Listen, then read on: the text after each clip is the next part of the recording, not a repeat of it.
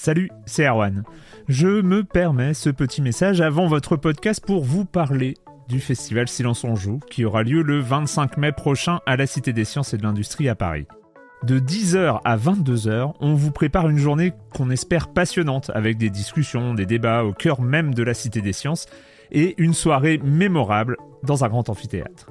La billetterie est ouverte, le lien est dans la description des derniers épisodes et vous trouverez aussi un lien vers la programmation. C'est 20 euros pour la journée et la soirée, et si vous voulez juste passer nous voir en journée, il suffit d'une entrée classique pour la cité, c'est 13 euros tarif plein avec éventuellement des réductions. C'est la première fois qu'on organise un truc pareil et on espère vraiment que vous répondrez présente et présent. En tout cas, nous, on a très envie de vous croiser de rencontrer celles et ceux qui nous écoutent chaque semaine. Rendez-vous donc le 25 mai et je vous laisse avec votre épisode de Silence en joue ou de la bande-annonce ou de Gâchette gauche ou de Dans la boucle. Enfin bref, bonne écoute.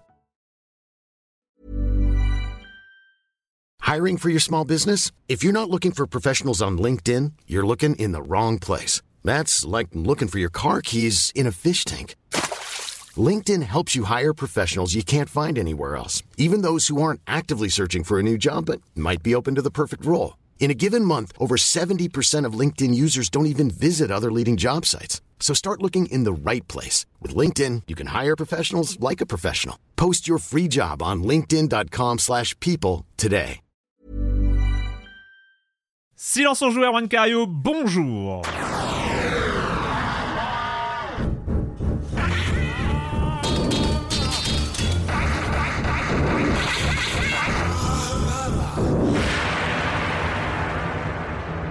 Au programme cette semaine, on va parler de Bayonetta Origins, Cereza and the Lost Demon. Demon? Demon? Megs Monster, Lunark et Grappin. Oui, nous avons quatre jeux, ce podcast va être long. Non, on va être raisonnable, ça va tenir dans... C'était la norme un temps quand même, là. Qu'est-ce qui se passe? C'est quoi cette flagstation, là? Au secours? Euh, Le reste du programme, vous connaissez le comme des comme, la minute culturelle, la chronique jeu de société de Jérémy Kletskin, évidemment. Et puis voilà, vous, vous connaissez à peu près comment ça va se passer. Et je commence en accueillant trois de mes chroniqueurs préférés, Corentin, Benoît Gonin, Salut, Corentin. Oui, parce qu'avant, dans le paquet de Silence on joue, vous voyez, vous aviez 4 jeux. Maintenant, pour le même prix, vous en avez plus que 3. Ça, c'est vraiment l'inflation qui, nous la met à l'envers. C'est terrible, ça.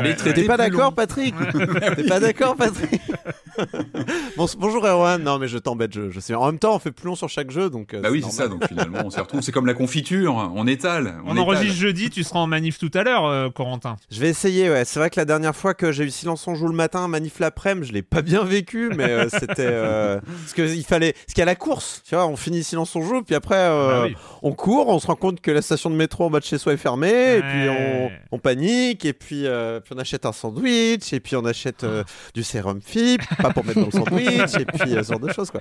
C'est bon, c'est. Je confirme. c'est un programme. Je confirme, c'est du vécu aussi. Quoi que jambon beurre sérum FIP, j'ai jamais goûté, ça se trouve c'est très bon. Hein. Patrick Elio, salut Patrick. Salut Arwan, salut à tous. En pleine forme aussi Ah bah, en pleine forme, on va essayer d'être concis, parce qu'on a des beaux jeux cette semaine, mais on va en parler de façon rapide, sans trop s'étendre, sans trop parler de choses, même si on a pas mal de news aussi, on va essayer de faire court. C'est tout un équilibre à, trouver. Et, et Marius Chapuis, salut Marius. Salut. Voilà, concis, tu vois, c'est, c'est un peu l'idée. C'est tout bête. Et voilà, encore de la stagflation, là. Il y a Marius, il... avant, il disait bonjour, il parlait un peu de sa vie. c'est encore du contenu qu'on retire aux gens, ça, c'est insupportable. Sortez, sortez les gens, sortez. Euh... faut manifester votre mécontentement, là. On va passer à l'actualité, hein, l'actualité. Et puis, on commence. C'est sorti, la news est sortie, mais le jeudi, alors qu'on avait fini l'enregistrement de Silence en Joue. Donc c'était une news qui date d'une semaine, mais il faut en parler parce que c'est aussi un sujet un peu récurrent, enfin qui va l'être moins peut-être. Oui, du parce coup. que tu dis une semaine, en fait, ça fait trois ans. Hein. Ça fait... On s'en doute, mais des mots ont été mis, euh, c'est acté, donc ce n'est pas rien. Et puis c'est c'est lourd de, de symboles. C'est mm. un, ce n'est pas anodin. C'est quoi du coup Qui est mort C'est la mort de Sonic. Voilà, donc l'affaire est conclue. Nintendo, enfin, ils l'ont eu. Le 3, le 3 de Los Angeles R est annulé. P.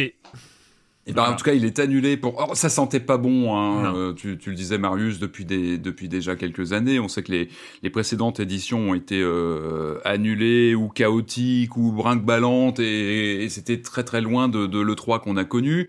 Euh, la semaine dernière, je, ne sais plus si on l'avait évoqué, je crois qu'on avait appris qu'Ubisoft euh, n'y allait pas, se retirait de la manifestation. On savait aussi que les principaux constructeurs consoles n'y étaient pas. On va dire que les, planètes euh, ne se désalignaient clairement depuis quelques semaines. Et puis bah, l'information a été officialisée. Pas de 3 cette année. le fameux salon a été complètement bah, finalement déprogrammé malgré les, les précédentes communications. Je crois qu'il y avait eu une annonce lors de l'annulation de l'année dernière déjà, le l'ESA, donc l'organisme américain qui, qui, qui, qui organise le, le, salon E3, avait dit bon bah rendez-vous l'année prochaine, on essaiera de trouver euh, un mix qui puisse le chien des Baskerville. J'aime bien parce qu'il s'était tenu calme pendant les 10 minutes, les 15, je, je, je 15 minutes. Je suis désolé, on a dit de la merde. On est patient de regarder. Et là, ça y est. Fais attention, Patrick, te fais pas bouffer. En même temps, peut-être ce chien a été dressé par le SA, t'en sais rien. Hein. Là, t'es en train de parler de l'E3, il ça lui rappelle son maître. Navré. Donc voilà, j'espère que c'est passé. Quelqu'un a dû passer et, euh, ça, va, bien se passer. Sache, Patrick, que quand j'ai appris la mort de l'E3, j'ai aboyé pareil, donc t'en fais pas. c'est clair. Alors je, je, reprends. Oui, vas-y, reprends. Donc finalement, ce n'est qu'une confirmation d'un, voilà, d'une, annulation qu'on sentait euh, sur le point d'arriver.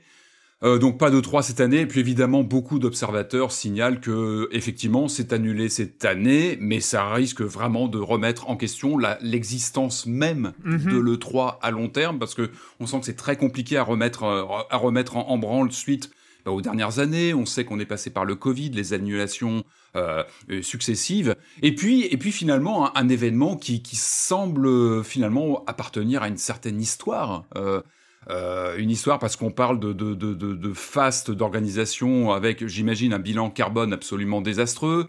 On, passe on parle d'investissement en termes de, bah de présence avec des stands faramineux, avec euh, euh, des efforts de développement pour avoir des maquettes de jeux. On sait tous les efforts que constituait le 3 à une certaine époque.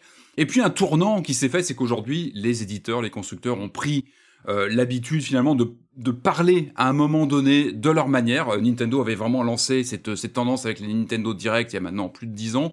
Et on sent qu'aujourd'hui, la vraie tendance, elle est d'une prise de parole des acteurs qui n'ont plus besoin, finalement, d'avoir cette espèce d'appel d'air de l'E3 qui répondait, finalement, à une nécessité pour le jeu vidéo. On rappelle, hein, euh, l'E3, c'est euh, un tournant dans l'industrie parce qu'on est en 95, on est euh, depuis quelques années, le jeu vidéo s'inscrivait dans des événements autour de la des nouvelles technologies comme le, CES où il y avait il des, présences de, jeux vidéo. En 95, c'est un détonateur, c'est-à-dire que l'industrie change complètement d'échelle. C'est pas anodin que ça arrive. L'ESA organise la, première édition de l'E3 l'année de lancement de la PlayStation, de la Saturn aux États-Unis. Euh, on est à un tournant en termes d'ampleur du jeu vidéo. Euh, on se rappelle de la première conférence. D'ailleurs, c'est marrant de revoir ces fameuses conférences où les, constructeurs se succèdent comme ça. Euh, sur un sur au même endroit et évoquent bah, leur lancement de console qui arrive, le fameux 299 de Sony qui qui dit voilà nous on va casser la baraque avec la PlayStation. C'est un tournant, c'est que c'est l'arrivée du, du CD-ROM massivement, c'est Sony qui rentre dans l'arène et donc, il y, avait, y avait quelque chose de, de vertigineux, de, de, changement vraiment de d'ampleur de, l'industrie. Moi, le 3, j'y suis attaché. C'est encore une fois, c'est une sorte d'objet qui me fascinait en tant que lecteur. Moi, dans les hmm. années 90, je, je me rappelle d'aller acheter tous les canards, euh, euh, souvent datés juin ou juillet, ça dépendait, je crois, des dates de bouclage. Numéro spécialité E3. C'était, c'était, t'avais des 299 pages. Mais c'était énorme. Et moi, je me faisais déjà des revues de presse parce que souvent, euh, suivant les numéros, bah, les, joysticks, les joypads, les consoles plus, etc., t'avais des traitements différents selon les jeux. Chaque journaliste, chaque rédaction abordait l'événement avec euh, bah, des optiques différentes. Donc moi, je, faisais vraiment le plein au kiosque de, magazines pour essayer d'avoir une sorte de vision un peu totale de, de l'E3. Et c'était là où il y avait un déversement d'actualité. Un peu d'autopromo, c'était le thème de Gâchette Gauche numéro 2 que nous avons mm. enregistré euh, début mars, euh, donc où on parlait de la fin possible de l'E3, c'était pas encore officialisé à l'époque, mais le côté magazine de jeux vidéo et traitement de l'E3, on l'a abordé à cette occasion-là. Euh, on a du mal à se rappeler comment c'était, mais le jeu vidéo était vraiment vu très loin par les, médias grand public ou très mal traité en général. Et c'est vrai que le 3, il y avait toujours ce petit moment qui pouvait passer, bah, ça pouvait être au JT ou ça pouvait être des émissions, ça attirait l'attention à un moment où il y avait besoin de ça. Et, puis moi, le 3, j'ai eu la chance de pouvoir y aller quelques années. Euh, je crois que mon premier E3, c'est 2003. J'ai dû y aller quelques années, j'ai plus le nom, mais jusqu'à 2012. Et euh, c'était un rêve. J'ai le souvenir d'un d'un live euh, silence on joue avec effectivement avec toi en direct de Los Angeles. Hein. On t'avait appelé, on t'avait appelé en live à, pas d'heure à l'hôtel, je incroyable. C'était incroyable. mais moi c'était un, enfin le 3 il m'a accompagné, il a, accompagné ce, ce, ce, salon bien aussi bien à distance ou quand j'ai eu cette chance de pouvoir y aller pour le travail et de couvrir l'événement. Il a accompagné ma vie de joueur depuis bah, depuis 25 ans quoi. Donc voilà, le 3 s'arrête. Je pense qu'il aura beaucoup de mal à se revitaliser, à repartir. En plus, maintenant, il y a des événements euh, concurrents. Hein. Il y a les, les ah, mais euh, Monsieur Doritos très, était très triste de la fin de le 3. Insupportable. Bah, mais c'est quand même un move. Mais c'est un move qui manque de grâce complet, quoi. Ce type n'a pas de face, quoi. C'est insupportable. Ah bah, il s'est construit sur la fin de le 3. Enfin, il a complètement siphonné. Euh, il a, il a vraiment oh rebondi sur les débuts On de parle évidemment de, Geoff Kigley, hein, qui est bien sûr le fondateur de donc Game Awards et du Summer Game Fest qui a complètement, euh, bah, euh, qui s'est complètement effectivement nourri de d'un de trois qui périclitait avec euh, ses coûts, ses coûts, coûts financiers coûts, euh, j'ai envie de dire, de, de, de, de, de carburant, etc. Et, et coûts humains avec ses maquettes, tout, tout ce que ça entendait. De, de crunch de pré-prod aussi, côté studio. Hein, il faut, ouais. il y avait, il y avait beaucoup ça, le 3. Hein, important. C'est pour ça que je parle de ces maquettes. Il fallait sortir un trailer, il fallait sortir une version jouable, il fallait sortir un, une démo. slice. Ouais, ouais. Donc, euh... C'est aussi la, la, grande époque du, du pipeau, des... des des bandes annonces euh, trafiquées et embellies pour faire rêver. Euh, ah bah L'exercice de la conférence, aussi bien constructeur que. Et avec d'ailleurs des conférences qui sont fabuleuses. Des PC planqués sous les, les les, gros PC. tu voulais aussi euh, parler d'un anniversaire, un anniversaire qui semble trop bah, récent pour en parler, mais. Eh ben non, ben non, parlons-en parce que c'est vrai qu'on parle, on parle beaucoup de, de Resident Evil 4 euh, ces derniers temps, qui est, qui est un titre qui m'a beaucoup, moi j'en parle beaucoup, peut-être beaucoup trop. Euh, non, il y a un autre titre moi qui m'a beaucoup marqué que je que je mets un peu dans ce club un peu fermé des remakes, reboots qui ont complètement relancé une franchise et qui ont galvanisé euh, euh un univers existant. Et c'est évidemment Tomb Raider qui qui fête donc le reboot de 2013, eh ben, il fête ses 10 ans cette année. On en a beaucoup parlé ici. Moi, je le cite régulièrement parce que comme Resident Evil 4, c'est un jeu auquel je reviens régulièrement parce hmm. que je trouve qu'il était incroyable en termes de changement d'ambiance, de relecture des codes de, Lara Croft. Donc 10 ans. Et euh, pour fêter ce dixième anniversaire, bah, c'est Eurogamer qui régale cette année. Et je vous indique vraiment un article à aller lire absolument. C'est un papier signé Victoria Kennedy qui est absolument incroyable. C'est une interview de Rihanna Pratchett, fille de Rihanna Pratchett, hein, qui est une scénariste qui a travaillé, euh, c'était la lead scénariste sur euh, sur ce reboot de 2013, euh, qui a bah, qui a travaillé sur le script et l'écriture de ce de ce reboot. Et le papier est absolument incroyable.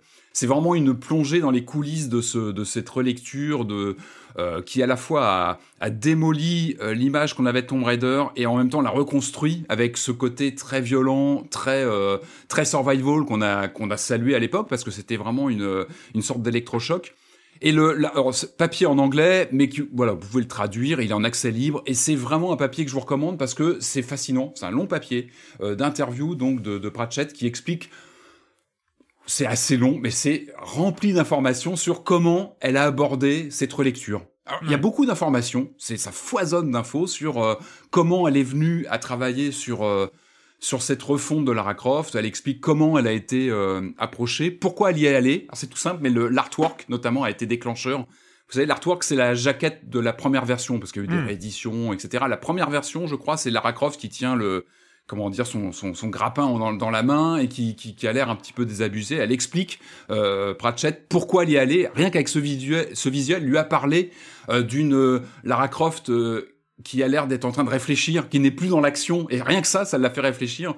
Euh, elle parle de, de, de l'aspect autobiographique aussi. Il y a, un élément autobiographique aussi qu'elle évoque avec le, rapport au père qui est toujours là dans l'univers Lara Croft. Elle parle du, du, du, rapport notamment au, personnage. Vous savez, on a pas mal questionné euh, peut-être sur le fait que Lara, Lara, Croft aurait pu être gay dans ce, dans ce jeu. Elle a ce rapport avec sa, son ami euh, Sam Nishimura euh, qui qui a pas mal fait discuter à l'époque et euh, Pratchett en parle ouvertement. Elle explique euh, le rapport à Crystal Dynamics, le fait qu'ils euh, n'étaient pas contre justement aller dans cette direction. Ils ont plutôt eux opté sur euh, euh comment dire le fait de, de, de, laisser une libre interprétation à justement à ce genre de relation. Mais ils mhm. étaient prêts à faire évoluer Lara Croft dans ce sens. C'est super intéressant. Bref, l'interview est super intéressante. Elle explique aussi ses projets sur la suite, le deuxième jeu sur lequel elle a aussi travaillé, ce qu'elle voulait aussi intégrer. Ça a été plus ou moins fait. Après, après moi, je, fais juste, je fais juste euh, une petite remarque. Mmh. Tu as parlé de euh, d'un jeu qui a euh, reboosté une licence et relancé une licence, etc. Tomb Raider est quand même le spécialiste de relancer sa licence et de s'écraser très très vite après parce que euh, oui le Tomb Raider de 2013 on est d'accord euh, Rise et Shadow Shadow ça date de 5 ans hein. ça fait 5 ans qu'on n'a pas qu'on n'a pas de nouvelles et, euh, et, Rise et Shadow ont un peu dégonflé, on va dire, euh, ce qu'avait euh, ce qu'avait relancé le celui de, celui de 2013. Là, elle en parle justement dans l'interview. Elle a bossé sur elle, elle a bossé sur Rise. Je crois qu'elle est pas sur Shadow.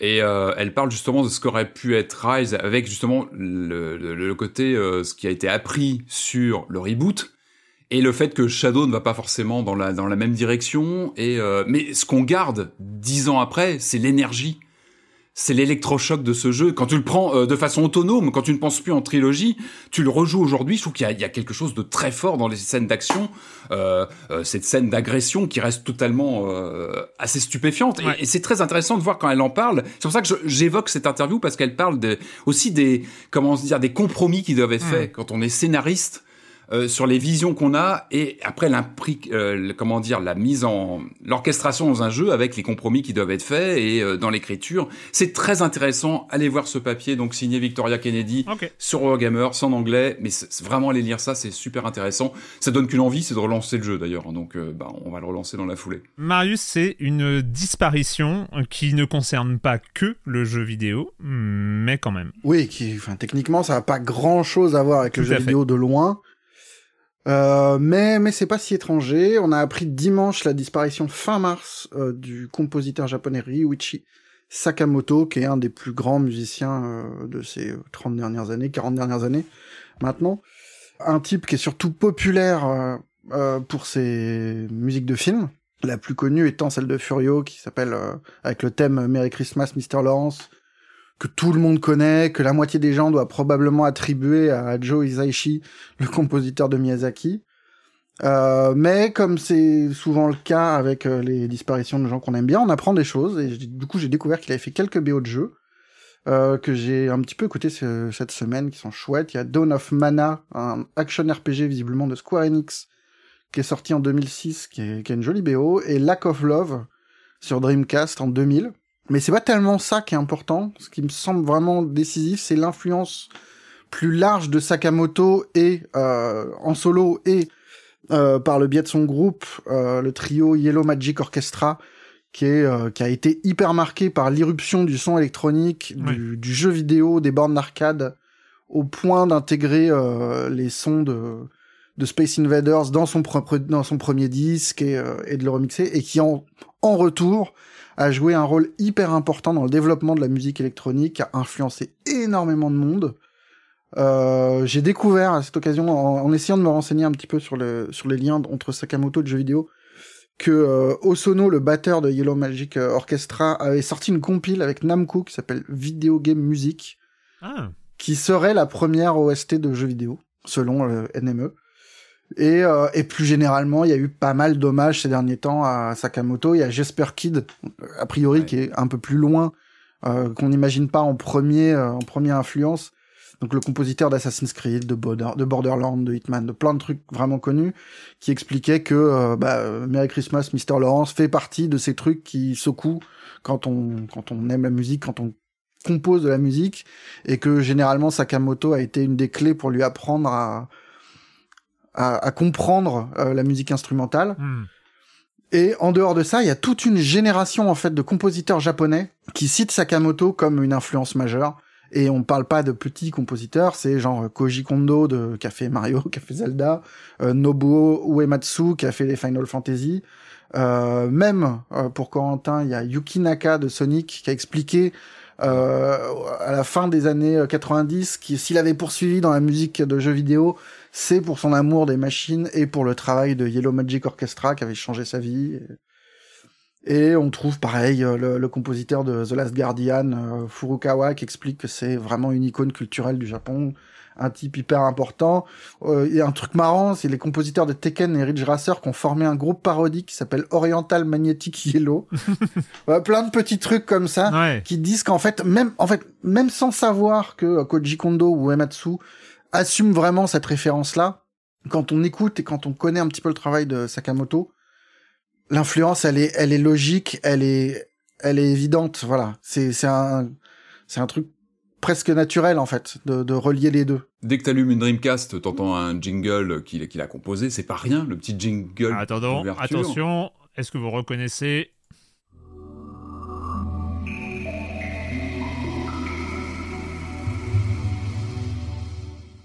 on l'a beaucoup associé à David Bowie. C'est vrai que finalement, je crois qu'ils se, sont, se hein. sont beaucoup connus autour de, de Furio.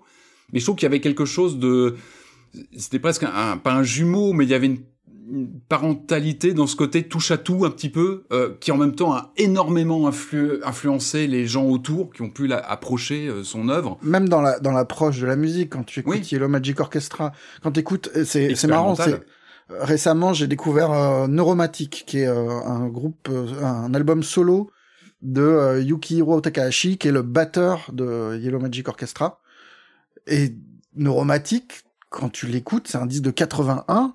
Tu comprends, enfin le, Bowie qui va surgir juste après, il est déjà là en fait. C'est complètement dingue. Enfin c'est passionnant. C'est vrai, ceci dit, que euh, pour avoir euh, suivi un peu euh, bah, ce qui s'est passé dimanche, Libération a sorti un, ah grand papier. c'est Olivier Olivier Lam qui, qui, a écrit, qui, qui était super. Il est beau son papier. il, est, il est très un, très beau papier que vous pouvez retrouver sur libération.fr. Mais et, et c'est vrai que je m'attendais pas à avoir un tel retentissement en fait. Euh, vraiment, c'est la, la, nouvelle qui a, qui a, qui a vraiment choqué beaucoup de monde et on s'est rendu compte comme ça de, l'importance de, de, ce monsieur-là.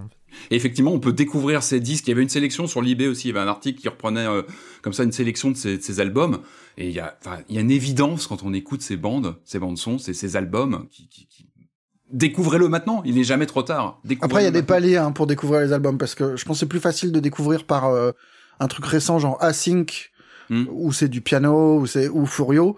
Euh, hmm. Le Yellow Magic Orchestra, c'est c'est du bordel, c'est c'est c'est hyper joyeux, c'est c'est formidable, mais si vous avez jamais écouté Zappa ou des trucs comme ça, ça peut perturber un petit peu aussi. C'est enfin c'est c'est un univers sonore assez particulier, mais c'est génial. Il faut, il faut. moi je suis je suis vraiment une... Corentin. Je suis vraiment je suis vraiment pas du tout calé en musique, mais même moi qui suis un qui, a une grosse phase otaku et tout ça, j'avais j'avais acheté cet album de euh, Hatsune Miku Orchestra qui est donc euh, qui est donc une reprise de l'album de Yellow Magic Orchestra.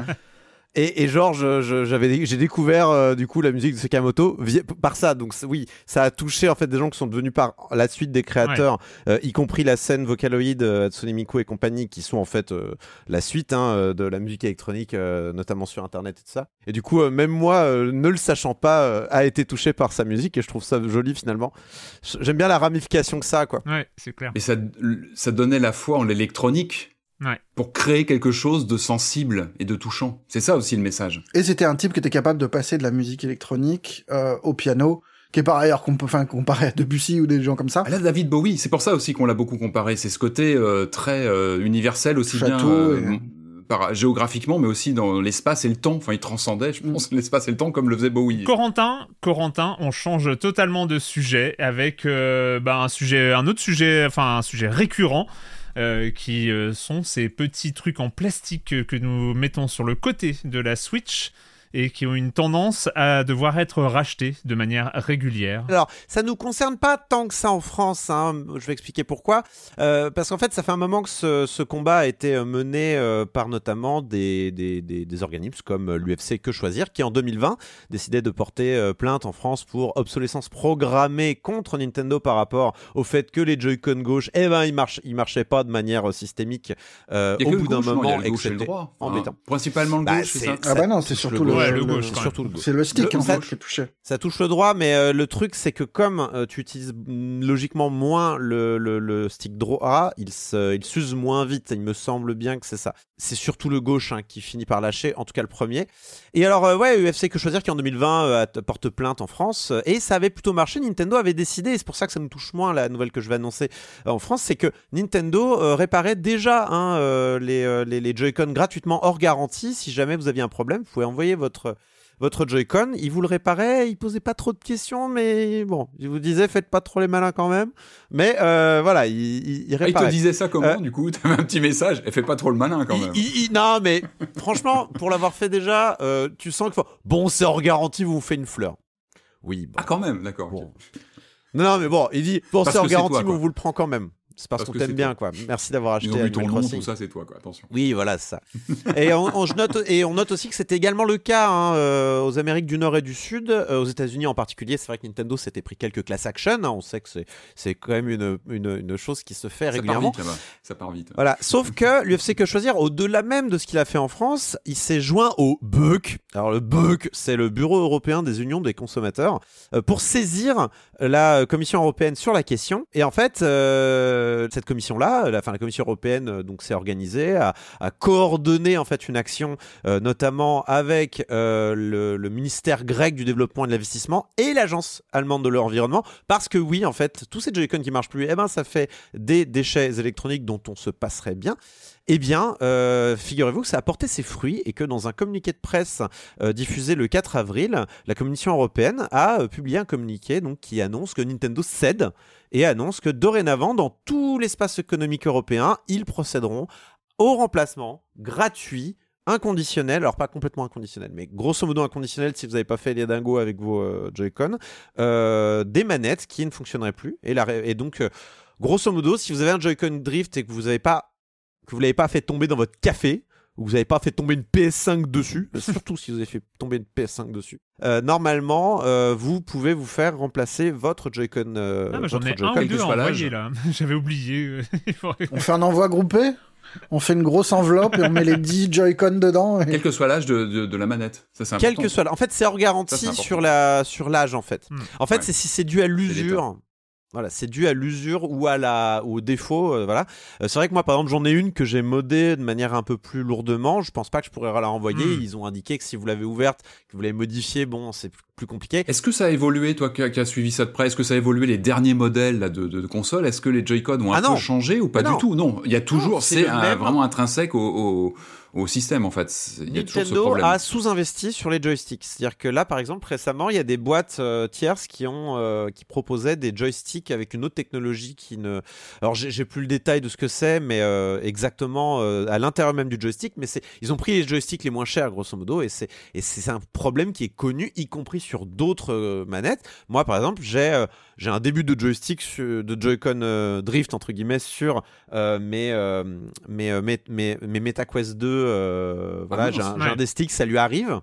Euh, bon, mais, mais j'ai l'impression que ça serait par. Enfin, je mets un coup de pied dedans, ça, ça a l'air de mieux faire. Sur PS5 aussi, t'en as, euh, J'ai un drift qui commence à arriver sur, sur ma manette d'origine, ouais. Ouais. C'est embêtant quoi. Mais a priori, c'est une question de qualité des sticks. Et ça, c'est juste un sous-investissement que Nintendo a décidé de faire, comme il fait souvent, hein, pour couper des coûts et être profitable sur ses consoles. Nintendo est connu pour tenter d'être rentable sur ses consoles. Et voilà. Et vous savez, c'est quoi le plus beau, les amis? Est-ce que vous savez c'est quoi le plus beau? C'est que Nintendo applique désormais cette doctrine aussi en Suisse, mais aussi en Grande-Bretagne. Malgré le Brexit, et les ah Anglais Merci qui les Anglais Le beurre l'argent du beurre. Ah bah là oui. Donc, Et Corentin, une question technique. Euh, si t'as un, je sais pas moi, un, comment dire, un Joy-Con un peu collector, tiré d'une version collector, est-ce qu'il ah te renvoie bien ton Joy-Con à toi réparé ou c'est un, autre qu'on peut te renvoyer avec une autre couleur Excellente question. Ça c'est un truc C'est très bien que tu le précises. Je vais vous dire ce qu'il faut faire. Vous avez un, je sais pas, vous avez des Joy-Con, mettons Zelda euh, euh, Skyward Sword, là, qui était très joli. Euh, ouais, une couleur que t'aimes bien. Faites attention, ils ne garantissent pas qu'ils renvoient la même coque. Ah voilà, ça, ça. Ah. Eh oui, attention. Ah. Donc méfiez-vous. Ah oui, faut je savoir. Je vous conseille peut-être de procéder à vous-même à des réparations, acheter un petit stick. Honnêtement, ça se fait. Hein. Moi, j'ai déjà réparé des, des Joy-Con et changer le stick vous-même. le, la sensation sera peut-être pas exactement la même, mais vous aurez la coque. Voilà, parce que c'est vrai que c'est, ils peuvent vous renvoyer. C'est vrai que quand vous envoyez vos sticks collector et que vous retrouvez avec les néons, avec un vous un peu triste. Euh, de base, oui. Ouais. Ouais, il, fonctionne, mais t'es triste. C'est un peu triste. Samedi dernier, c'était le 1er avril. Le jour des blagues, euh, le jour des ah, blagues. mais oui, les petites blagounettes du 1er avril. Et puis il euh, y en a qui font une blague et finalement c'est pas tant une blague, enfin c'est un peu une blague, mais ça va ça va plutôt loin. Euh, Ceux-là c'est euh, bah, ceux qui font un certain hérisson bleu. Oui, alors c'est vrai que le 1er avril on déteste, hein, la réalité elle est déjà suffisamment stupide pour en rajouter, j'ai envie de dire, mais Ok, celui de Sega, on va prendre. Puisqu'il s'agit quand même du, de The Murder of Sonic the Hedgehog, le meurtre de Sonic le Hérisson. Ils l'ont eu, enfin. Sonic est mort, il est dead. Je, te rappelle que c'est un de tes personnages préférés, hein, que selon la bande-annonce de Silence on joue. Euh, c'est vrai, c'est vrai, mais c'est une relation. C'est une relation d'amouraine, hein, tu sais. Euh, je suis pas complètement mécontent de savoir qu'ils ont crevé la sale bête, mon cher. Hein, ça y est. Hein. Sonic Frontiers 2 est annulé grâce au ciel. On peut souffler. En tout cas, toutes mes condoléances à Tails. Hein, il te traitait mal de toute façon, donc euh, t'en fais pas. Je suis pas sûr que t'aies perdu au change. non, je plaisante. Concrètement, c'est quoi? C'est une bande-annonce d'un jeu d'enquête façon Phoenix Wright, parodiant une sorte de crime de l'Orient Express, euh, dans lequel Sonic se fait planter, forçant Tails et Amy à enquêter sur ce qu'il s'est passé. Et en fait, la blague, c'est qu'ils ont attaché un vrai jeu à la bande-annonce. C'est ça. Et qu'ils l'ont sorti le 31 mars. Du coup, c'est vraiment une blague parce que ça sort même pas le 1er avril, donc c'est très bizarre.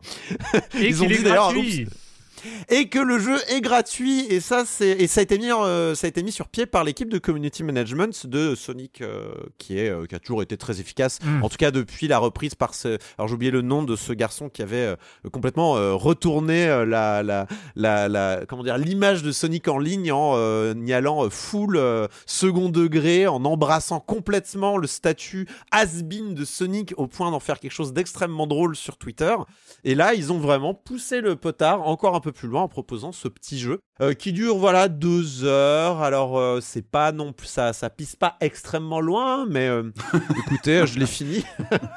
Donc c'est sympa, surtout sur l'aspect graphique et le fait qu'il s'en amuse tout le long. En fait, il y a des petites blagues disséminées ça et là. Le style graphique, moi, me rappelle beaucoup le, le, DuckTales, le DuckTales nouveau hein, de. de donc c'est, c'est, on prend un dessin qui est très assez moderne et on applique une trame comics par-dessus qui rend la chose assez euh, classe et chouette.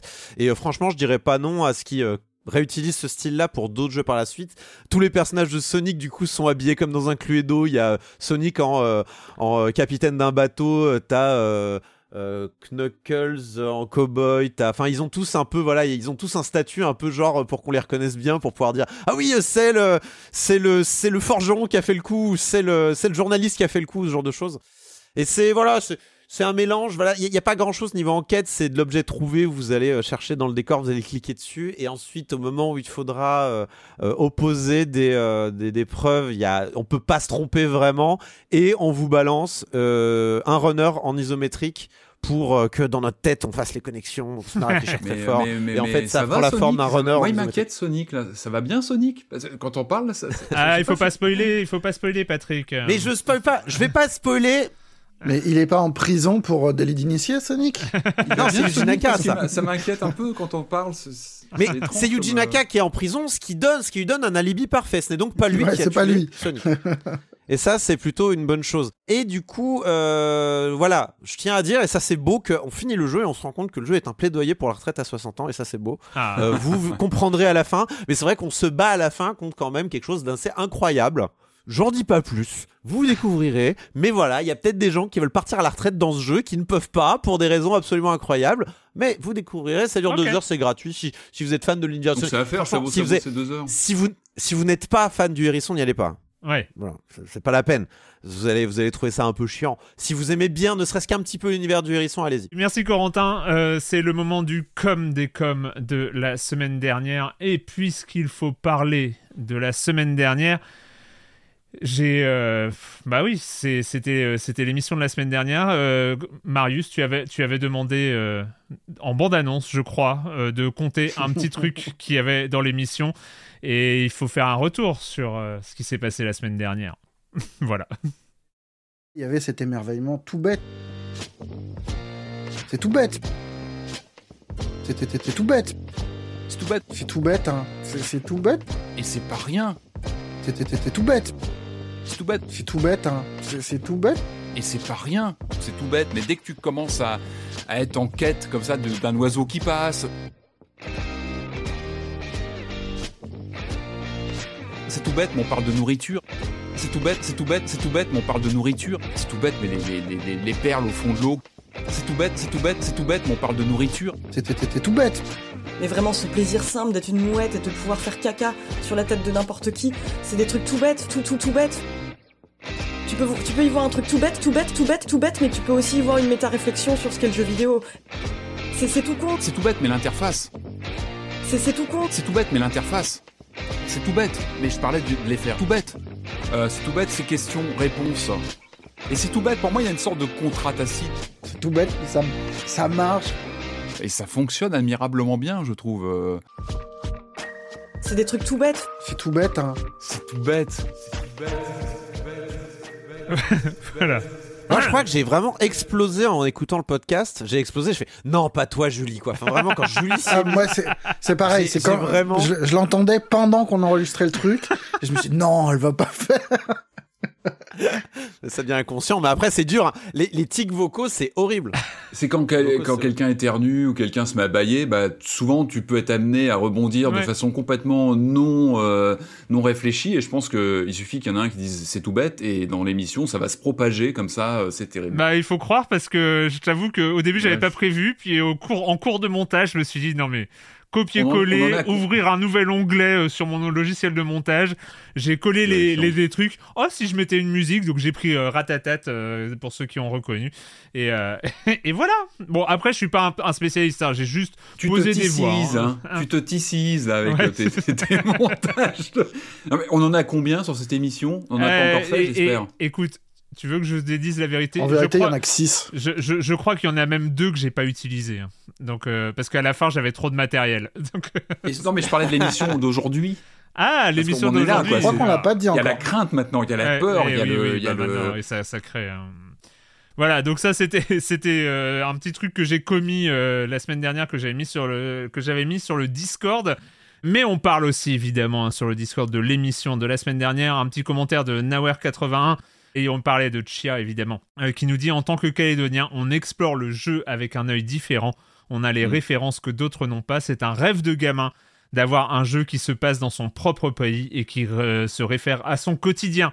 Voilà, c'est pour. Euh, on mm. savait, hein, on savait que, que Chia était très inspiré par la Nouvelle-Calédonie euh, de manière très sincère, avec euh, en utilisant des musiciens, des voix euh, d'acteurs qui qui habitent là-bas. Donc voilà, et c'est vrai que c'est quelque chose qui a beaucoup touché depuis la Nouvelle-Calédonie, d'après ce qu'on comprend en tout cas. Flavien qui nous parle de Storyteller, euh, Storyteller euh, Ben Mergui, donc le développeur hein, dont on a parlé la semaine dernière, n'en est pas à son coup d'essai. En tout cas, je ne sais pas si ça se trouve encore, mais il avait fait d'assez chouettes jeux flash gratuits.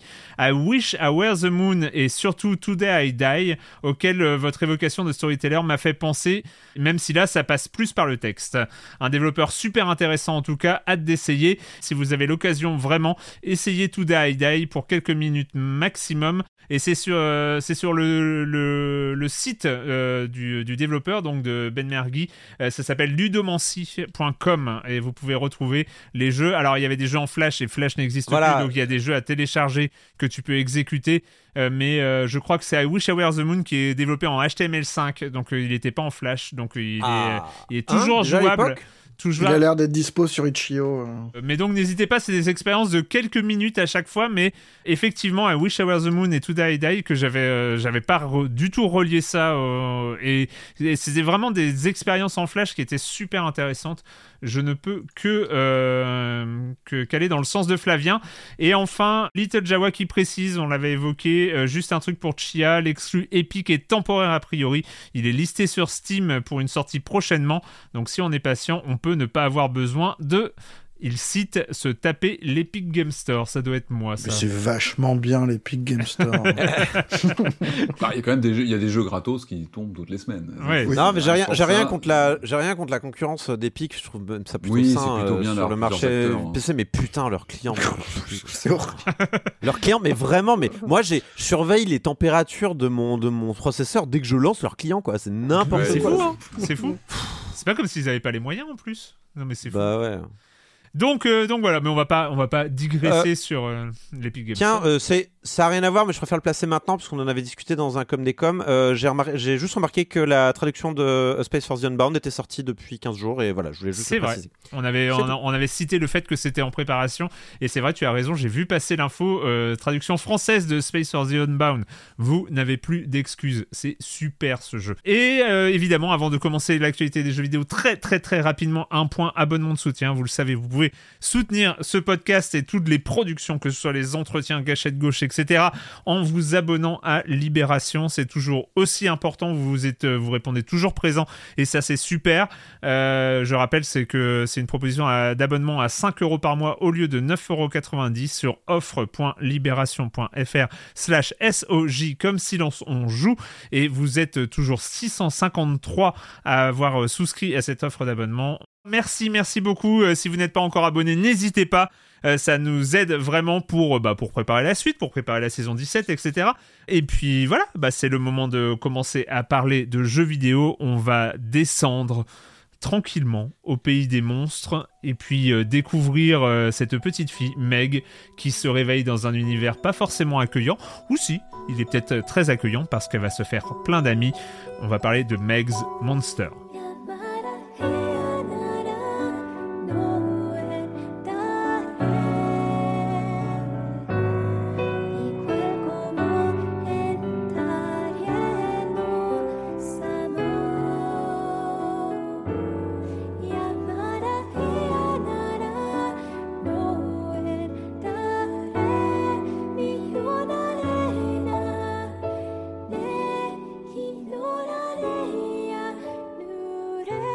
Meg's Monster, un jeu signé euh, Odenkat, un studio de Tokyo, et donc euh, où on voilà, on, découvre l'aventure de Meg et de son monstre qui s'appelle Roy.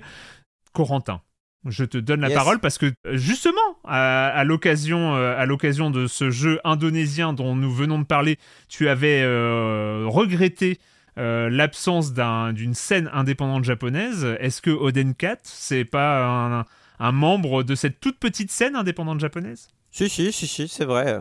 En, fait, c'est étonnant. Euh, c'est vrai que quand on lance Meg Monster, euh, bizarrement, on pense d'abord aux, héritiers en fait de de, de, de, ce qui est parti du Japon, donc euh, Mother 3, Earthbound, tout ça. qui est ensuite allé de l'autre côté, ou alors qui a, traversé les, les, mers, donc soit via Undertale, soit via même des choses plus récentes comme Eastward. Et, c'est vrai que j'ai pas pensé immédiatement, ah bah oui, en voilà un jeu japonais en fait euh, avec Oden 4. Euh, euh, c'est vrai que ce jeu-là, en fait, tu sens que ils ont envie de faire dans ce genre des, on va dire, je sais pas trop comment appeler ça, on appelle ça des des mother-like, hein, mais en fait c'est des, c'est, ouais, c'est des espèces d'RPG émotionnels d'une certaine manière. Je sais pas trop comment on pourrait appeler ça. Ouais. RPG narratif. Ouais, parce que le bah, RPG narratif, la dimension. c'est des JRPG, mais euh, qui sont tous les jeux sont narratifs mais quand je dis jeu narratif c'est qu'il y a quand même on perd une partie du contrôle et que c'est entre un visuel novel et un RPG en fait j'ai l'impression. Euh, en fait c'est presque intimiste comme truc. C'est on va plutôt se focaliser sur la on va se focaliser sur la relation entre euh, d'un groupe de personnages plus restreint mm. plus que qu'aller sur sauver le monde ce genre de choses.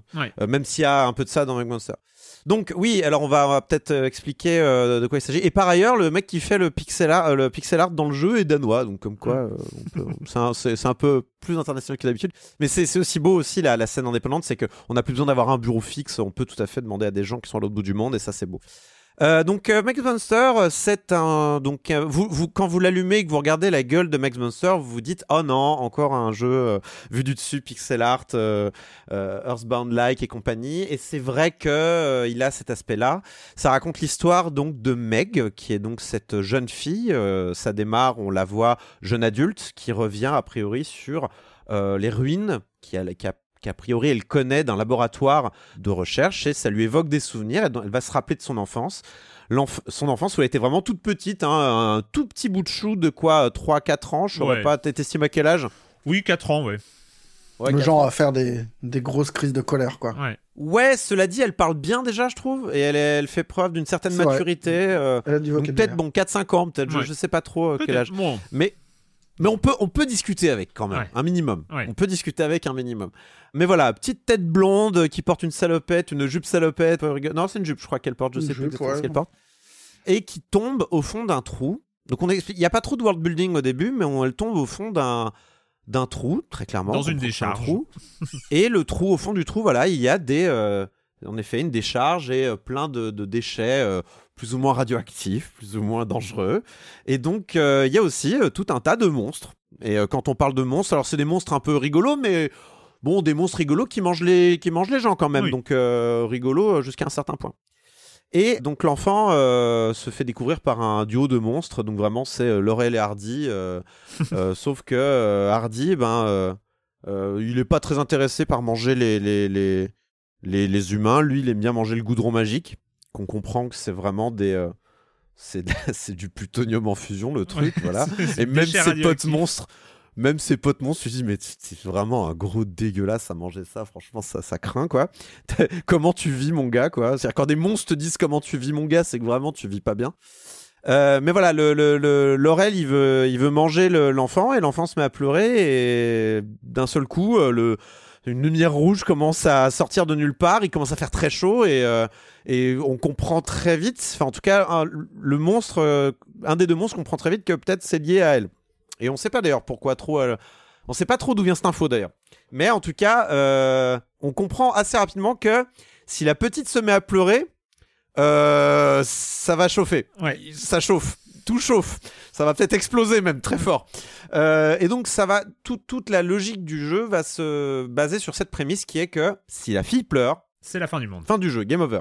Va se créer une relation assez classique hein, de euh, de paire de substitution entre euh, le gros monstre qui mange du goudron magique et qui est, qui est vraiment un monstre qui est balèze. Hmm. Il, il, il, il, martyrise les autres monstres. On vient pas lui chercher des noises à lui. C'est le c'est le balèze du groupe, mais en même temps un peu un peu neutre. C'est lui, il, faut, il veut juste qu'on le laisse tranquille, voilà. Et on lui met dans les pattes cette gamine euh, avec qui en fait il va créer un lien euh, très très fort de de, de, de, de filiation, enfin de parentalité. Il va il va un petit peu l'adopter. Et euh, elle va adopter ce gros monstre comme son papa de substitution. Sachant il y a que un elle, côté très monstre et compagnie, quoi. Entre, voilà, exactement. Entre Boo et. Exactement. C'est littéralement, euh, c'est littéralement la dynamique qui se met en place. Et, euh, et donc, par, par-dessus ça, donc il y a évidemment euh, tout un tas d'aspects narratifs. Donc on se déplace, il y a beaucoup de dialogues, c'est bien écrit, c'est très bien traduit aussi, je tiens à préciser, mmh. avec des, des facéties de traduction assez dingues. Bénédicte je Leleu pas à, la, traduction. Je, ne je, la connais pas, mais j'ai noté, je l'ai noté sur un bout de papier parce que je suis arrivé à la fin du générique et j'ai noté la traductrice parce que, parce que voilà. je trouvais que c'était. Non, non, mais il y a, euh, franchement, hormis quelques coquilles, et je souligne le mot de coquille qui est naturel pour un jeu avec autant de texte et aussi peu de moyens, euh, c'est super bien traduit. Mais vraiment, je. je, je Ce qui est rarement le cas, hein. on le dit souvent ici. Ouais. Généralement, même quand les traductions sont disponibles pour ce genre de jeu, j'y joue en anglais. Mais là, j'ai commencé en français, je suis resté en français. C'était vraiment bien, bien, bien localisé. Et donc, euh, beaucoup, beaucoup de textes, beaucoup de, de, d'expositions. On présente le Conseil des monstres, euh, qui est donc un, un, conseil de quatre monstres qui dirige un peu le, le monde souterrain dans lequel euh, une société essaie de se mettre en place. On présente l'humain qui habite là. Il y a un humain qui habite dans la décharge aussi, qui est là. On présente un petit peu les différents lieux. le... Qu'est-ce qui constitue cet univers? Parce qu'il y a un monde des humains qui existe au-dessus et on va mm. aussi apprendre la relation qui existe entre le monde des monstres qui est en dessous et le monde des humains qui est au-dessus. Euh, et par-dessus ça s'ajoute du gameplay quand même, un gameplay RPG avec notre monstre qui, comme il est balèze dans le monde des monstres, eh ben il est balèze aussi dans le RPG. Donc il est maxé. Il est à 9999 points.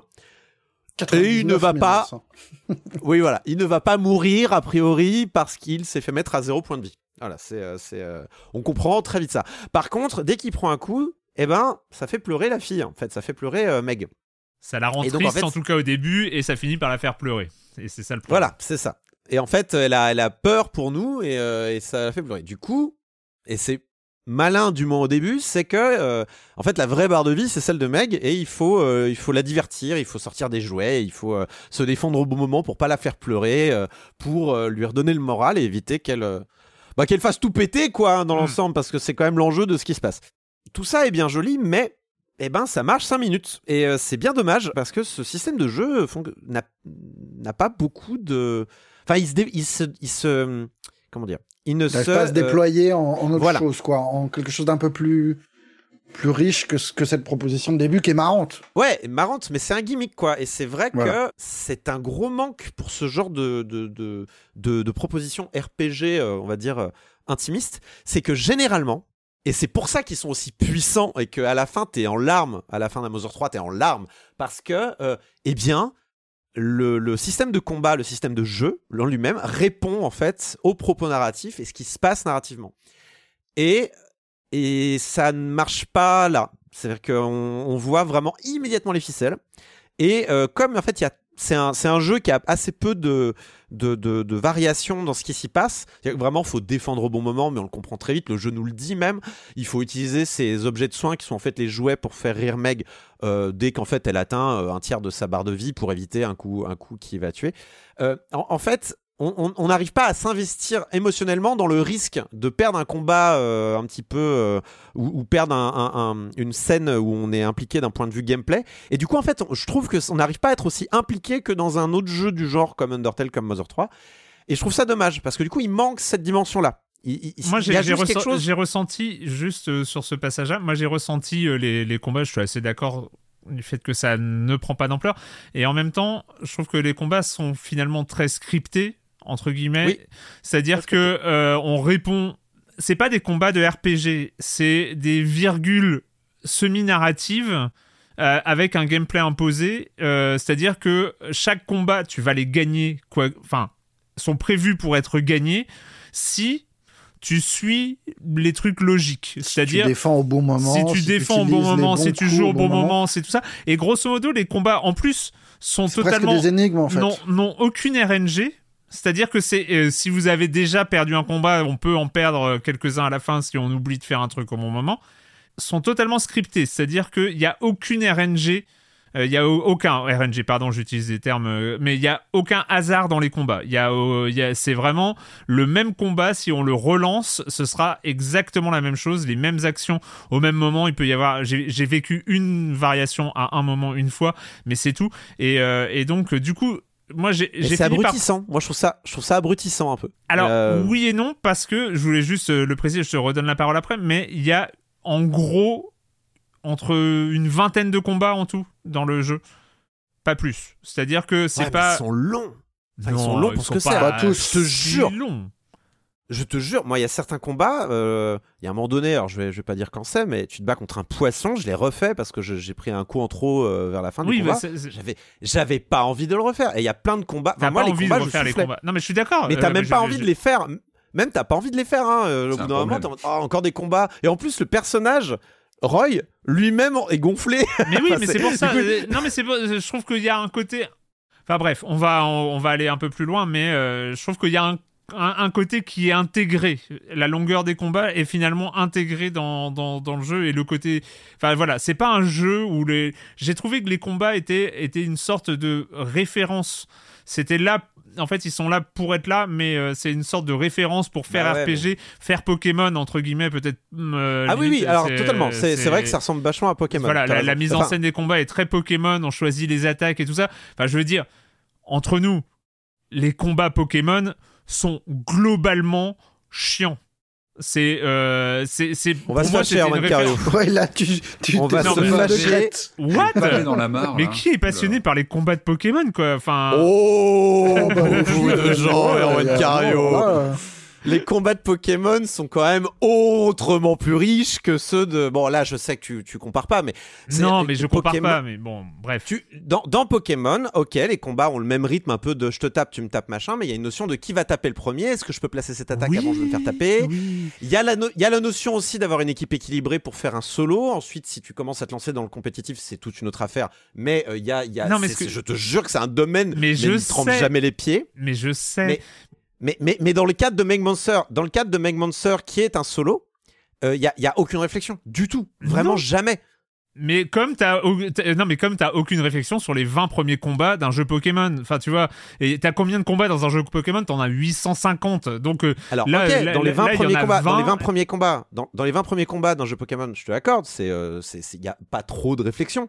Sauf que les 20 premiers combats d'un jeu Pokémon, c'est peut-être 10% du jeu total. Le problème, c'est que là, t'as 100% de Meg Monster, c'est des combats pas intéressants. Et du coup, c'est un vrai problème à mon sens. C'est même, même encore plus décevant que quand, on t'introduit les jouets. Où tu te dis, euh, ah bah ok, il y a une dimension en plus. Enfin moi, bêtement, au début, je me suis dit, ah peut-être qu'on va pouvoir les utiliser. Que c'est pas juste des potions à destination de Meg, mais que si je trouve le bon, le bon jouet à utiliser contre le bon méchant, ça pourra donner un peu de profondeur. rien du tout. Je suis d'accord. C'est juste des potions interchangeables et machin. et en fait, c'est dès le troisième combat, t'as compris qu'il y a vraiment aucun intérêt, quoi. Et, et c'est dommage parce que je trouve que alors évidemment, il y a, y a, les propos, les histoires, les relations entre les personnages, c'est euh, très fort, mais rien que parce que vous parliez de la spécificité du médium euh, il y a pas longtemps, je crois que c'était avec euh, The Wreck. Vous demandiez à quel moment ça devient un jeu vidéo et compagnie, et à quel moment on sort du, du visual novel. Et bon, moi c'est pas pas quelque chose qui m'intéresse beaucoup parce que même si en fait on prend un jeu vidéo et on fait que lire, je trouve ça déjà bien. Si l'histoire est bonne et que le scénario est bon, c'est cool. mais je trouve qu'il y a vraiment dans ce style de jeu là, il y a une potentialité avec les styles de combat euh, RPG, mais qui sont tellement fortes, mais vraiment, vraiment, vraiment.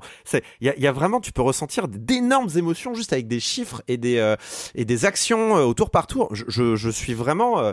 disons que je, je, je m'attendais un peu à ça et j'ai été déçu. Et, là, là, où c'est là où c'est vrai, c'est que, et je suis entièrement d'accord, c'est pour moi, c'est un échec, c'est qu'il n'y a pas d'enjeu. Il y a zéro enjeu dans les combats. Voilà. Et, et du coup, c'est vrai que émotionnellement, ludiquement et tout ça, t'es es désintéressé quand tu rentres dans un combat. Euh, mis à part à la fin où il y a quelques petites, euh, quelques petits euh, twists, mais grosso modo t'as rien quoi. Mais bon. Franchement, le plus sympa des combats, c'est l'anime des, ennemis. Parce que parce qu'ils prennent des poses qui sont cool, parce qu'il y a un cara design qui est chouette, et que du coup tu prends plaisir à regarder ça, mais c'est quand même assez maigrichon quoi. Et j'ai un deuxième problème moi avec le jeu, mais c'est bon après c'est une question de goût, mais le jeu n'assume pas son aspect tragique. Et euh, je, il a, il a, il a, bon, je, bon, je vais rien dire, mais grosso modo, le jeu pourrait s'arrêter un moment et ne le fait pas. Et pour moi, c'est un peu par faiblesse. Ça, c'est vraiment, j'aurais aimé, j'aurais vraiment préféré ne pas me taper cette partie euh, qui, qui suit du ah, jeu.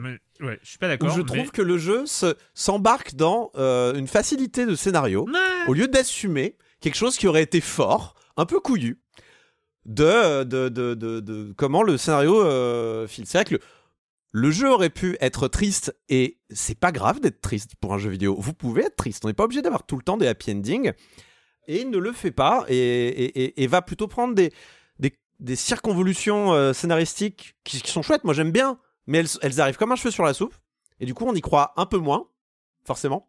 Euh, et, je suis, j'adore les Zero Escape et compagnie. Et alors là, les circonvolutions, t'en as, hein, c'est pas le problème.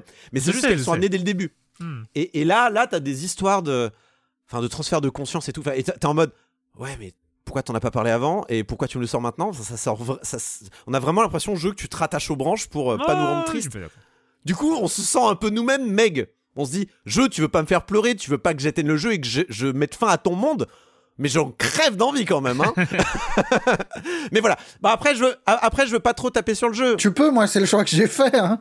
non non mais après je veux pas trop taper sur le jeu parce qu'au fond j'ai quand même passé un bon moment. Il est pas si long, il dure 5h30 je crois même en, en allant jusqu'au bout du bout. Euh, il est quand même assez euh, magnifique d'un point de vue graphique. Les musiques sont très correctes. Euh, les, les, dialogues sont très chouettes. J'aime beaucoup les personnages qui, qui, sont un peu caricaturaux mais qui sont très sympathiques, qui sont très attachants. Ils sont attachants quoi. mais voilà, je, je pense que si c'est votre type de jeu, allez-y, mais n'attendez pas, peut-être, n'attendez peut-être pas le nouveau Undertale. C'est pas, c'est juste ça que je vous recommande. Et j'ai trouvé par exemple Eastward. Alors Eastward, il est un peu plus long, un peu moins intense euh, à certains moments.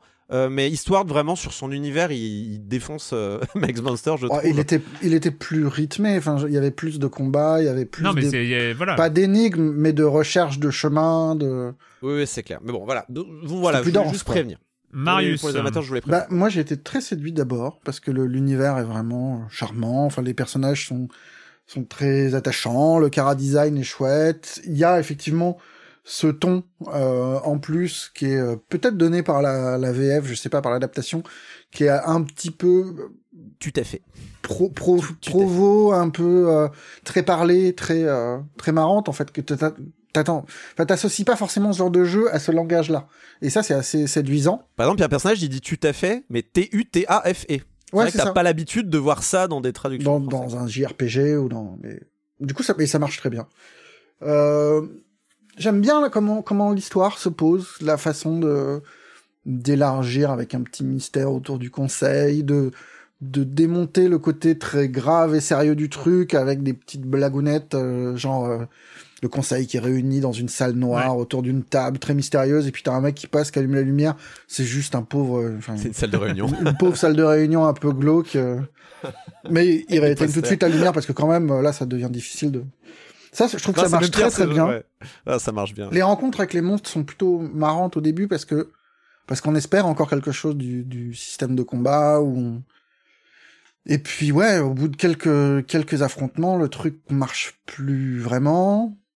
On se rend compte aussi que tout tout ce qui fait miroiter au début, le côté euh, t'as une mission principale, mais tu peux aussi aller explorer d'autres endroits de la carte pour euh, pour aller voir parce que tu vas peut-être rater des choses. Mais en fait, il se passe pas tant de choses que ça en dehors euh, en, dehors des clous. pas c'est très balisé, on peut pas explorer. En fait, on nous dit bah va là maintenant, puis va là maintenant. Et puis en fait, oui, on mais tu peux aller dans les autres. Si, il y a des, des moments où tu as le choix, tu peux aller très rare. partie de la carte. Il y en a 6 en fait, ou 7 max dans le jeu. Ouais, très rare. Mais ça peut avoir un peu d'intérêt pour pour donner un peu de densité. Et en fait, ça n'a que très peu d'intérêt ou pas d'intérêt. Ça peut, mais ça donne pas l'occasion, je trouve, de s'approprier ce monde qui est quand même de poche.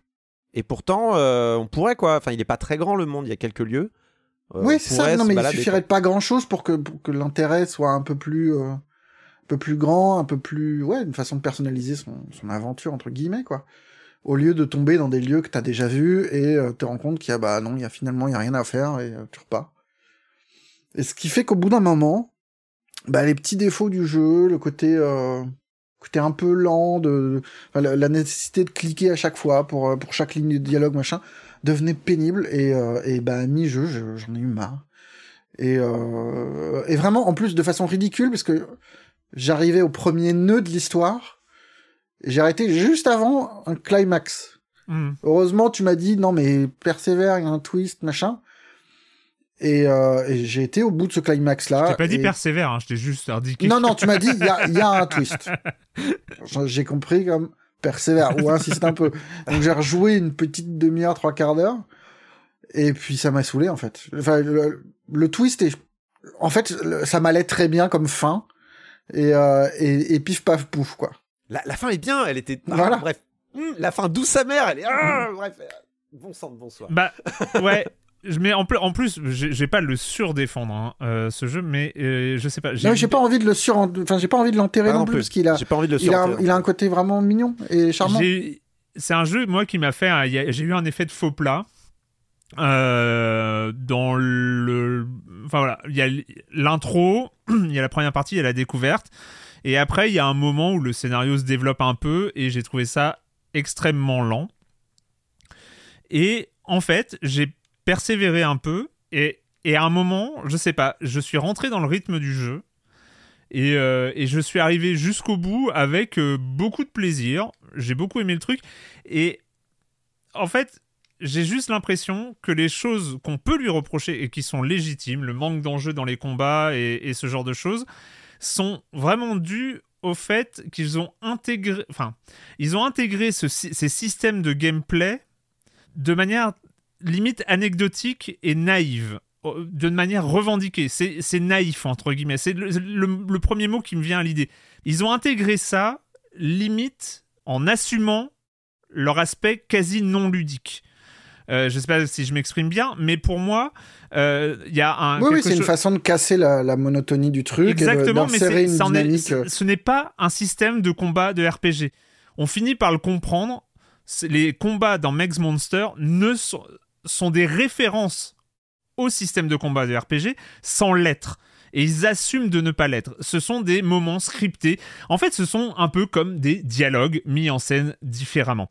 Ce ne sont pas des systèmes de combat de RPG, euh, même s'ils en ont toute l'apparence. Euh, preuve en est, il y a un système d'XP qui est ridicule, c'est-à-dire à la fin de chaque combat, tu gagnes de la vie, tu gagnes de la puissance, tu gagnes de la défense, tu sais pas ce que ça fout là, mais c'est fait pour faire comme les autres, entre guillemets, c'est c'est de la référence. Pour moi, c'est à la limite du clin d'œil. Et je trouve que une fois que tu as accepté ça, une fois que tu as accepté que les combats n'ont rien à voir avec des combats de RPG, c'est des virgules, et il y en a en gros entre 15 et 20 sur l'intégralité du jeu. Euh, ça sur 5 heures de jeu, c'est beaucoup. Et surtout, il dure. C'est pas. Longtemps, je trouve. Oui, non, les mais... premiers, les premiers sont pas très. Mais je vais pas les, je vais pas les défendre. Vous avez raison. Ça aurait le, été le premier super... combat de boss est vraiment trop long, quoi. Ça aurait été super de euh, d'intégrer cette trouvaille que je trouve marrante de euh, protéger Meg et en plus la protéger avec un en placement, avec des... quelque chose. En, en, sortant des jouets, c'était super intéressant, c'était super mignon en fait. Il y avait un moyen de se vautrer dans cette mignonitude qui est là. Et en plus, je trouve que euh, Mex Monster réussit parfaitement quand il se vautre dans son angle un peu naïf. Euh, en fait, je trouve qu'il y, y a, cet équilibre qui est toujours vachement bien dans Mex Monster entre quelque chose qui est profondément naïf. En fait, c'est un livre pour enfants Megs Monster est un livre pour enfants d'aujourd'hui, en fait, on va dire, parce que les livres pour enfants d'aujourd'hui, à chaque fois, enfin, je sais pas pour ceux qui en, qui en ont et qui ont des enfants euh, et qui connaissent, il y a les une partie monstres. pour les parents et une partie pour les enfants. Non, et, et, et en fait, il y a plus du tout de livres pour les enfants où les monstres font peur. Les monstres Ah sont oui. les amis des enfants dans les livres pour enfants. Les loups sont sympas, euh, les loups font des blagues. euh, les... Dans les livres Bon, sauf pour dans le chapeauté, sauf dans le chapeauté a priori. Oui, mais... Oui, on dans le chez. Martine, quoi. Mais, mais euh, aujourd'hui, les monstres sont cool. Les monstres sont les amis des enfants dans les, dans, dans les livres pour enfants. Et d'ailleurs, dans Meg's Monster, il y a un livre pour enfants qui est un de ces livres pour enfants où le monstre est l'ami de la petite fille, etc. Oui, Et finalement, Meg's Monster est un livre pour enfants. Euh, et donc, le jeu, a- c'est très bien créé ces scènes-là. Il y a une, une Oui. scène dans les champs de fleurs qui est très belle, qui Voilà. est très. Et, et, et du coup, je trouve qu'il y a.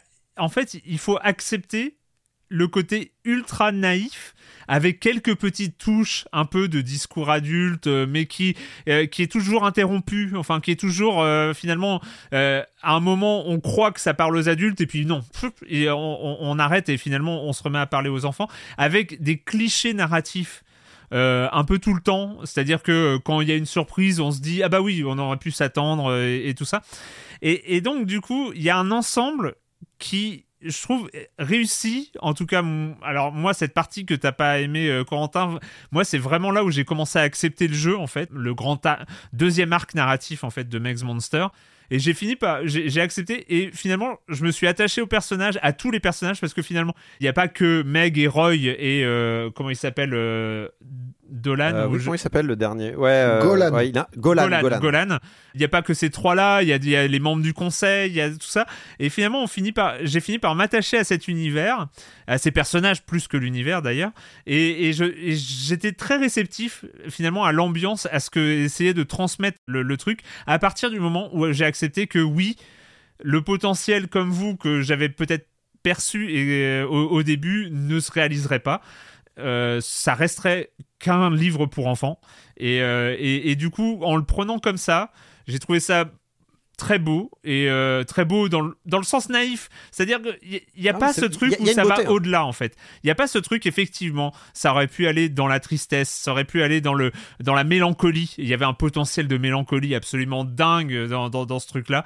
Et, et ça n'y va pas, ça reste un livre pour enfants, ça se finit, enfin ça se finit, on va pas raconter la fin, mais ça reste un livre pour enfants du début à la fin. Et, et, et voilà, et je trouve que, euh, vu que c'est beau, Bah. la musique, t'as raison, la musique, euh, j'avais noté, c'est euh, Hiro, euh, Reo, pardon, Reo Ratani, qui avait bossé sur des Monster Hunter, et il y a Laura Shigihara, qui avait fait la musique Oui. de Plants vs Zombies. Bah surtout qui avait fait le, le- qui avait fait la chanson de fin de chapitre 1 de Deltarune donc qui est très connu de, des gens qui aiment ce genre Voilà. de jeu. Mais bon après après pareil je veux je veux pas trop enterrer le jeu d'autant que le jeu est joli il y, a, y a une vraie beauté en fait le- beau, le, jeu c'est beau. a une jolie beauté puis il y a une beauté aussi dans les dialogues t'es t'es attendri euh, il y a quelque chose d'assez euh, on va dire naturel quand tu vois cette situation là d'être attendri donc, Mais c'est ça, t'es plus attendri, t'es plus attendri que ému. Voilà, ouais t'es attendri Mm. Ouais, alors c'est peut-être ça. C'est peut-être moi j'attendais d'être plus ému qu'attendri, même si être- je suis régulièrement attendri dans ce, dans ce style de jeu-là.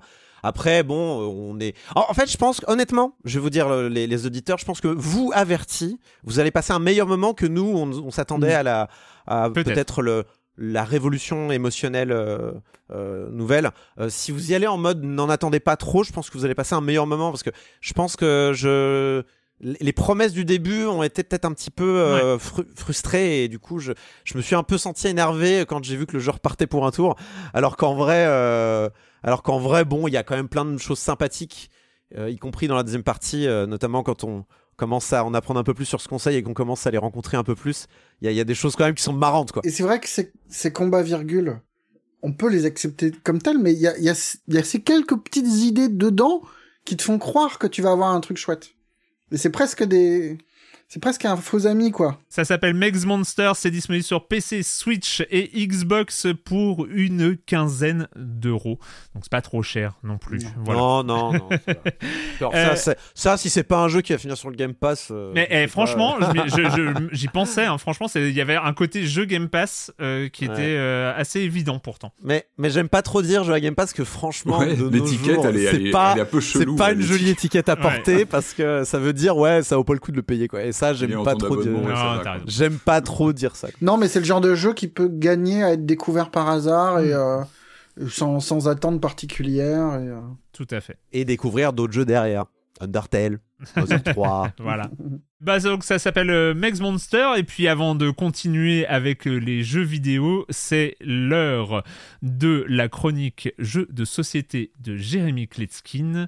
Salut Jérémy. Salut Erwan, tu connais forcément le Yahtzee aussi appelé Yams où on doit jeter des dés, obtenir des figures, c'est-à-dire des arrangements particuliers de dés. On y marque des points quand au bout de 3 lancers de 5 dés, ben on compose des foules, des carrés ou des brelans. C'est un jeu tout à fait traditionnel, tout le monde connaît. Et ben cette semaine, on va parler d'un autre jeu qui sublime ce concept et en fait un truc euh, beaucoup plus moderne. Son nom High Score. Ah oui, c'est un nom qui se la pète un petit peu. High Score. Ouais. Cette fois-ci, on va y trouver 7 dés qui vont chacun avoir euh, donc 6 faces, 5 avec euh, des chiffres de 1 à 5 et une sixième face avec une spirale. Une partie se déroule en 7 tours. À chacun des tours, on va dévoiler une carte défi et donc euh, marquer des points 7 euh, fois. Il y a 21 cartes défi dans la boîte. À chaque partie, on va en utiliser que 7 et chaque carte défi propose des règles bien différentes et c'est ça qui va permettre de renouveler l'expérience à chaque fois. Il y a 3 zones sur chaque carte défi. La première zone va donner une valeur à la spirale. Ça peut être 10, ça peut être moins 5, ça peut être 0, ça peut être une valeur que le joueur choisit. La deuxième zone sur chaque carte défi impose une des trois règles de lancer de dés. Et donc pendant leur tour de jeu, les joueurs vont savoir s'ils peuvent relancer tous les dés jusqu'à 4 fois, s'ils peuvent euh, lancer les dés de leur choix jusqu'à 3 fois, ou bloquer l'un ou plusieurs dés après chaque lancer. La troisième et dernière zone de chaque carte défi, bah, ce sont le score des dés, c'est-à-dire la manière dont on va les calculer. Alors,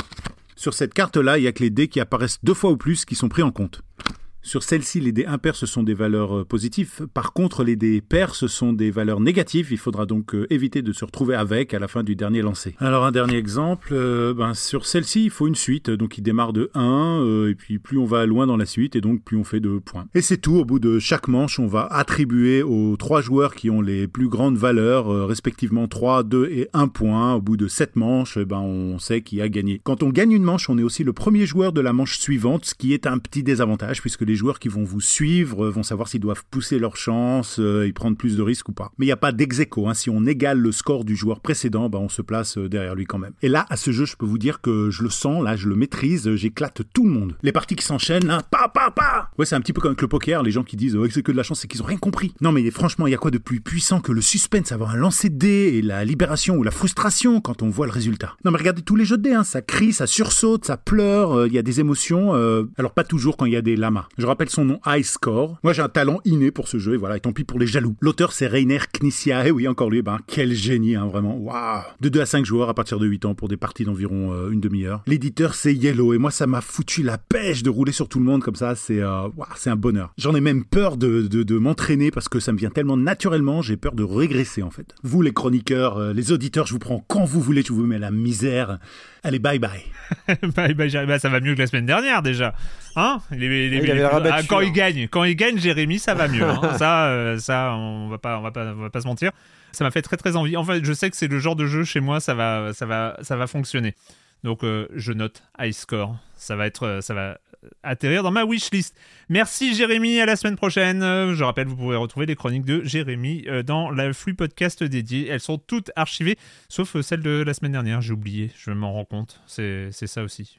Faut dire, je suis allé à Libé lundi, ça m'arrive pas souvent, donc j'ai oublié de mettre ah en ligne. On parle de ça. J'ai oublié de mettre en ligne la chronique. Je vais le faire, je vais le faire. Là, là, là. Normalement, j'ai pas de retard, c'est dans mon planning, mais bon. Fais gaffe, les auditeurs vont faire la manif. On veut la chronique. Ouais, ouais, ouais, ouais, ouais, ouais, Merci en tout cas, Jérémy. À la semaine prochaine. Et eh bah écoutez, c'est euh, le moment de repartir dans l'univers de notre sorcière préférée. On va parler de Bayonetta Origins, Cereza and the Lost Demon.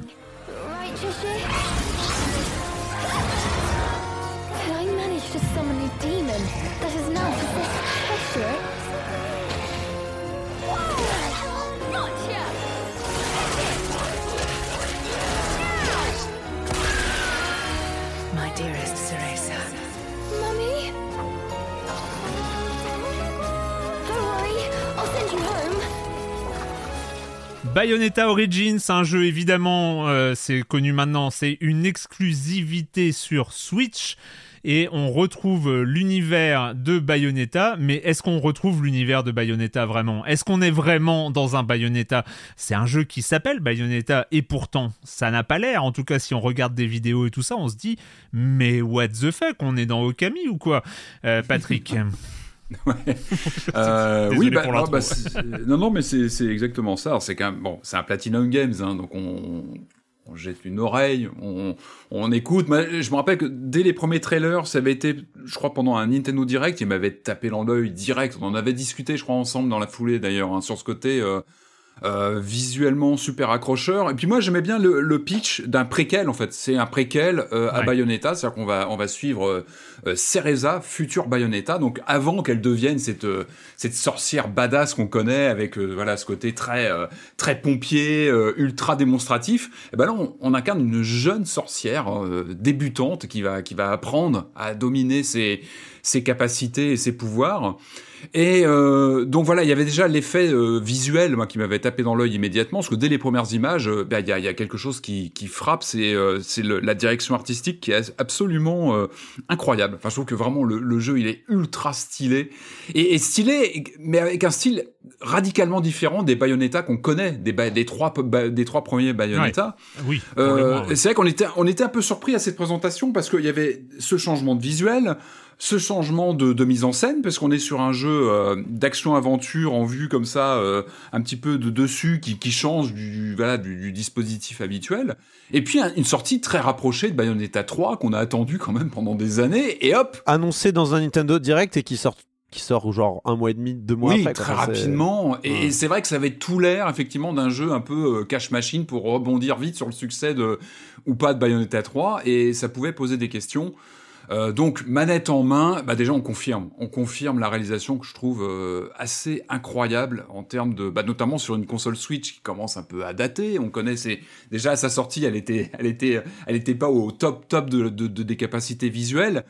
Euh, ça s'est ça s'est pas démenti depuis, loin de là, et je trouve que le jeu arrive à surfer de façon assez admirable sur ses capacités graphiques et à, transcender en fait les ce que peut faire la Switch. Je trouve que visuellement il est assez incroyable avec euh, bah, ce, look très Tim Burton. C'est difficile de pas penser à Tim Burton dans, dans ce dans ce visuel très euh, très conte de fées. Euh, en fait, tout l'habillage du jeu euh, se présente comme un livre avec des pages qu'on va tourner, avec un aspect narratif très appuyé. Je pense qu'on va on va revenir là-dessus, mais il y a, y a une narration qui est faite et c'est vrai que visuellement c'est très très impressionnant. Après, il y a un contre-pied aussi, je trouve, qui est plutôt malin dans cette série. Euh, on en avait parlé hein, sur Bayonetta 3. Moi, je l'avais découvert un petit peu plus tard. Je l'avais pas fait lorsque je crois Corentin avait fait la, chronique.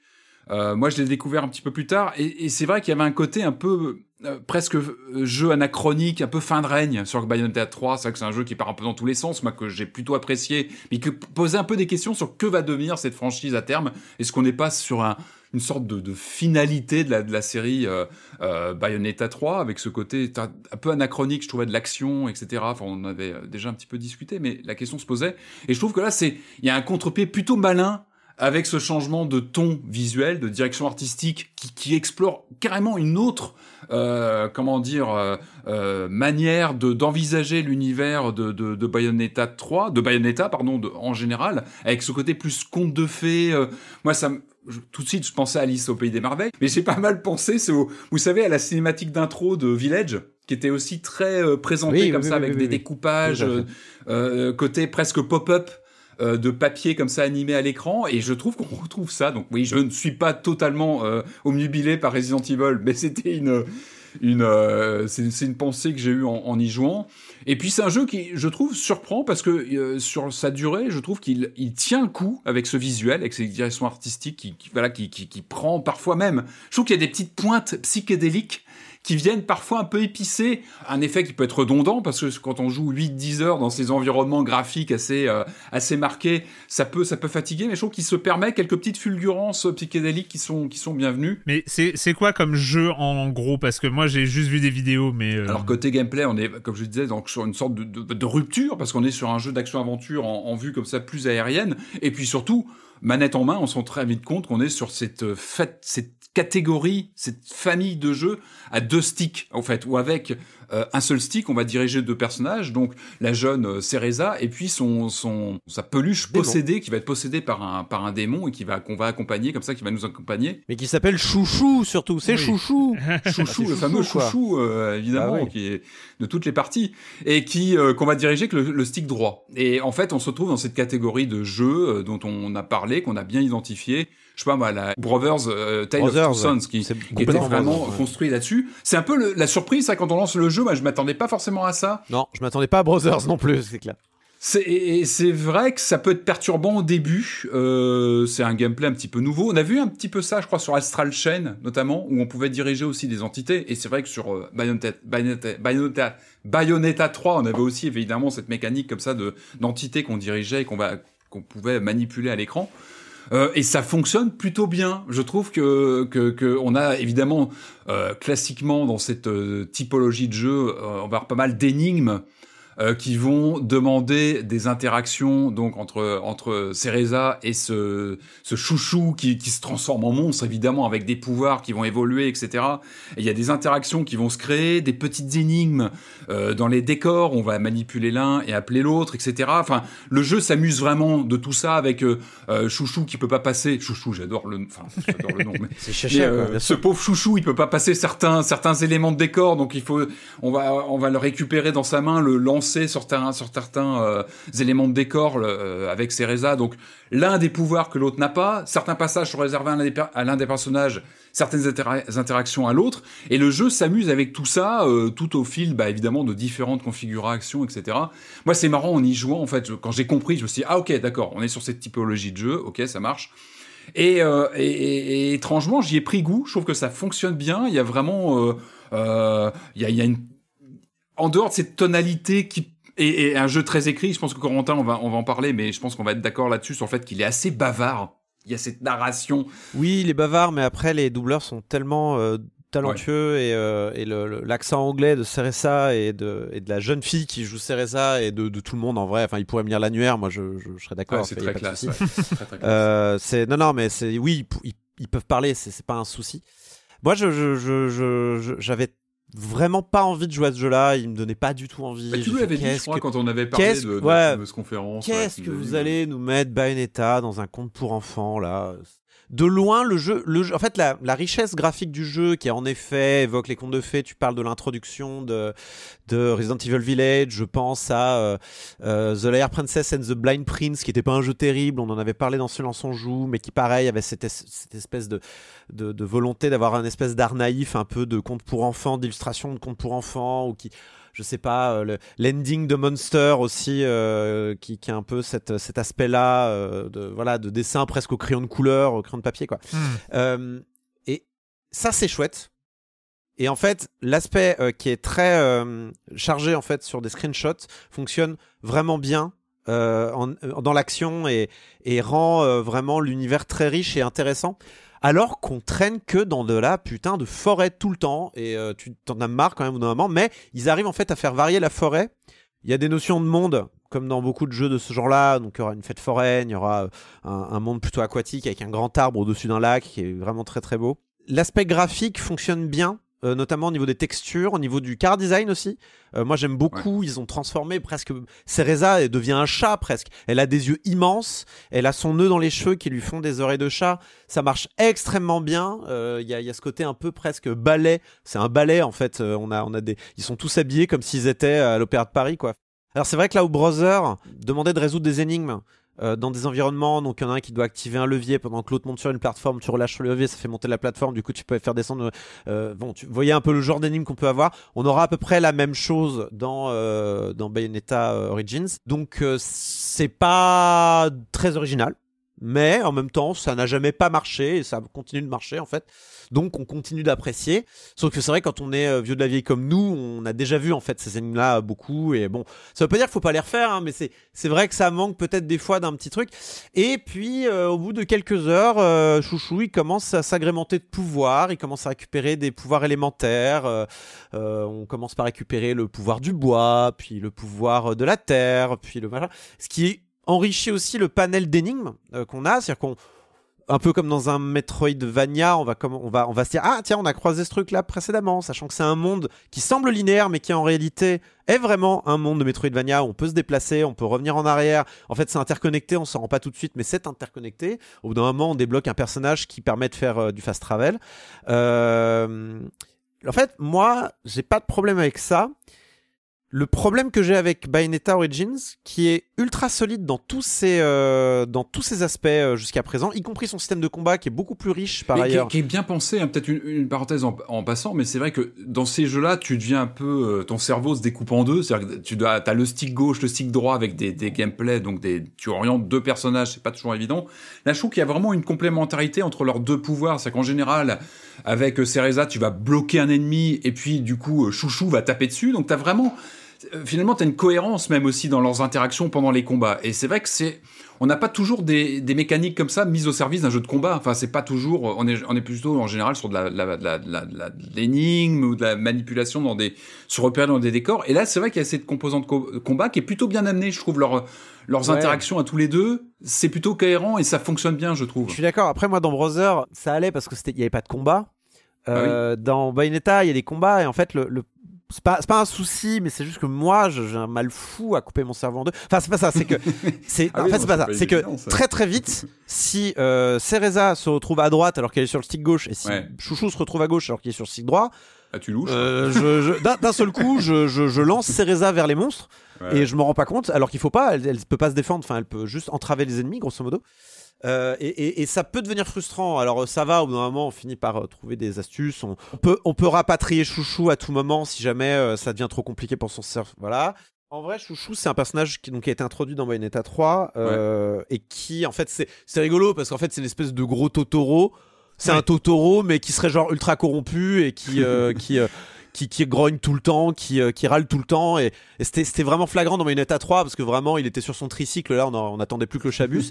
Euh, là, là, là, il est, c'est plus genre, euh, ouais, on, est encore on est encore dans une relation à la Max Monster où euh, bon il, est gros c'est lui. non mais vraiment c'est la même chose. À croire mais que le prochain jeu c'est sur lui hein, c'est lui le héros hein. ça va être lui ça va être un spin-off avec lui parce qu'il prend tellement de, mais, mais bon il est, il est attachant chouchou aussi comme d'habitude. bon il grogne au début et puis à la fin on va voir la relation de, de, voilà ils, finissent pas s'apprécier euh, ils, se lancent des vannes euh, donc c'est ça avec son flegme britannique qui qui balance des petites remarques avec un accent elle lève le petit doigt mhm. pour pour pour dire le truc euh, après, moi, j'ai un, un, problème plus fondamental sur le jeu qui, dans l'ensemble, est bon, hein, moi je trouve. C'est que euh, c'est un euh, jeu complet, entre guillemets. C'est un jeu, c'est un jeu de, de, de, grande échelle qui ne se dit pas. C'est-à-dire que moi, je me suis lancé dans, dans Cereza and the Lost Monster comme on se lance dans un browser en sachant que ça allait durer 5-6 heures. Ouais, jeu oui. indé, quoi. Oui, format jeu indé, quoi, grosso modo, un peu. Ouais.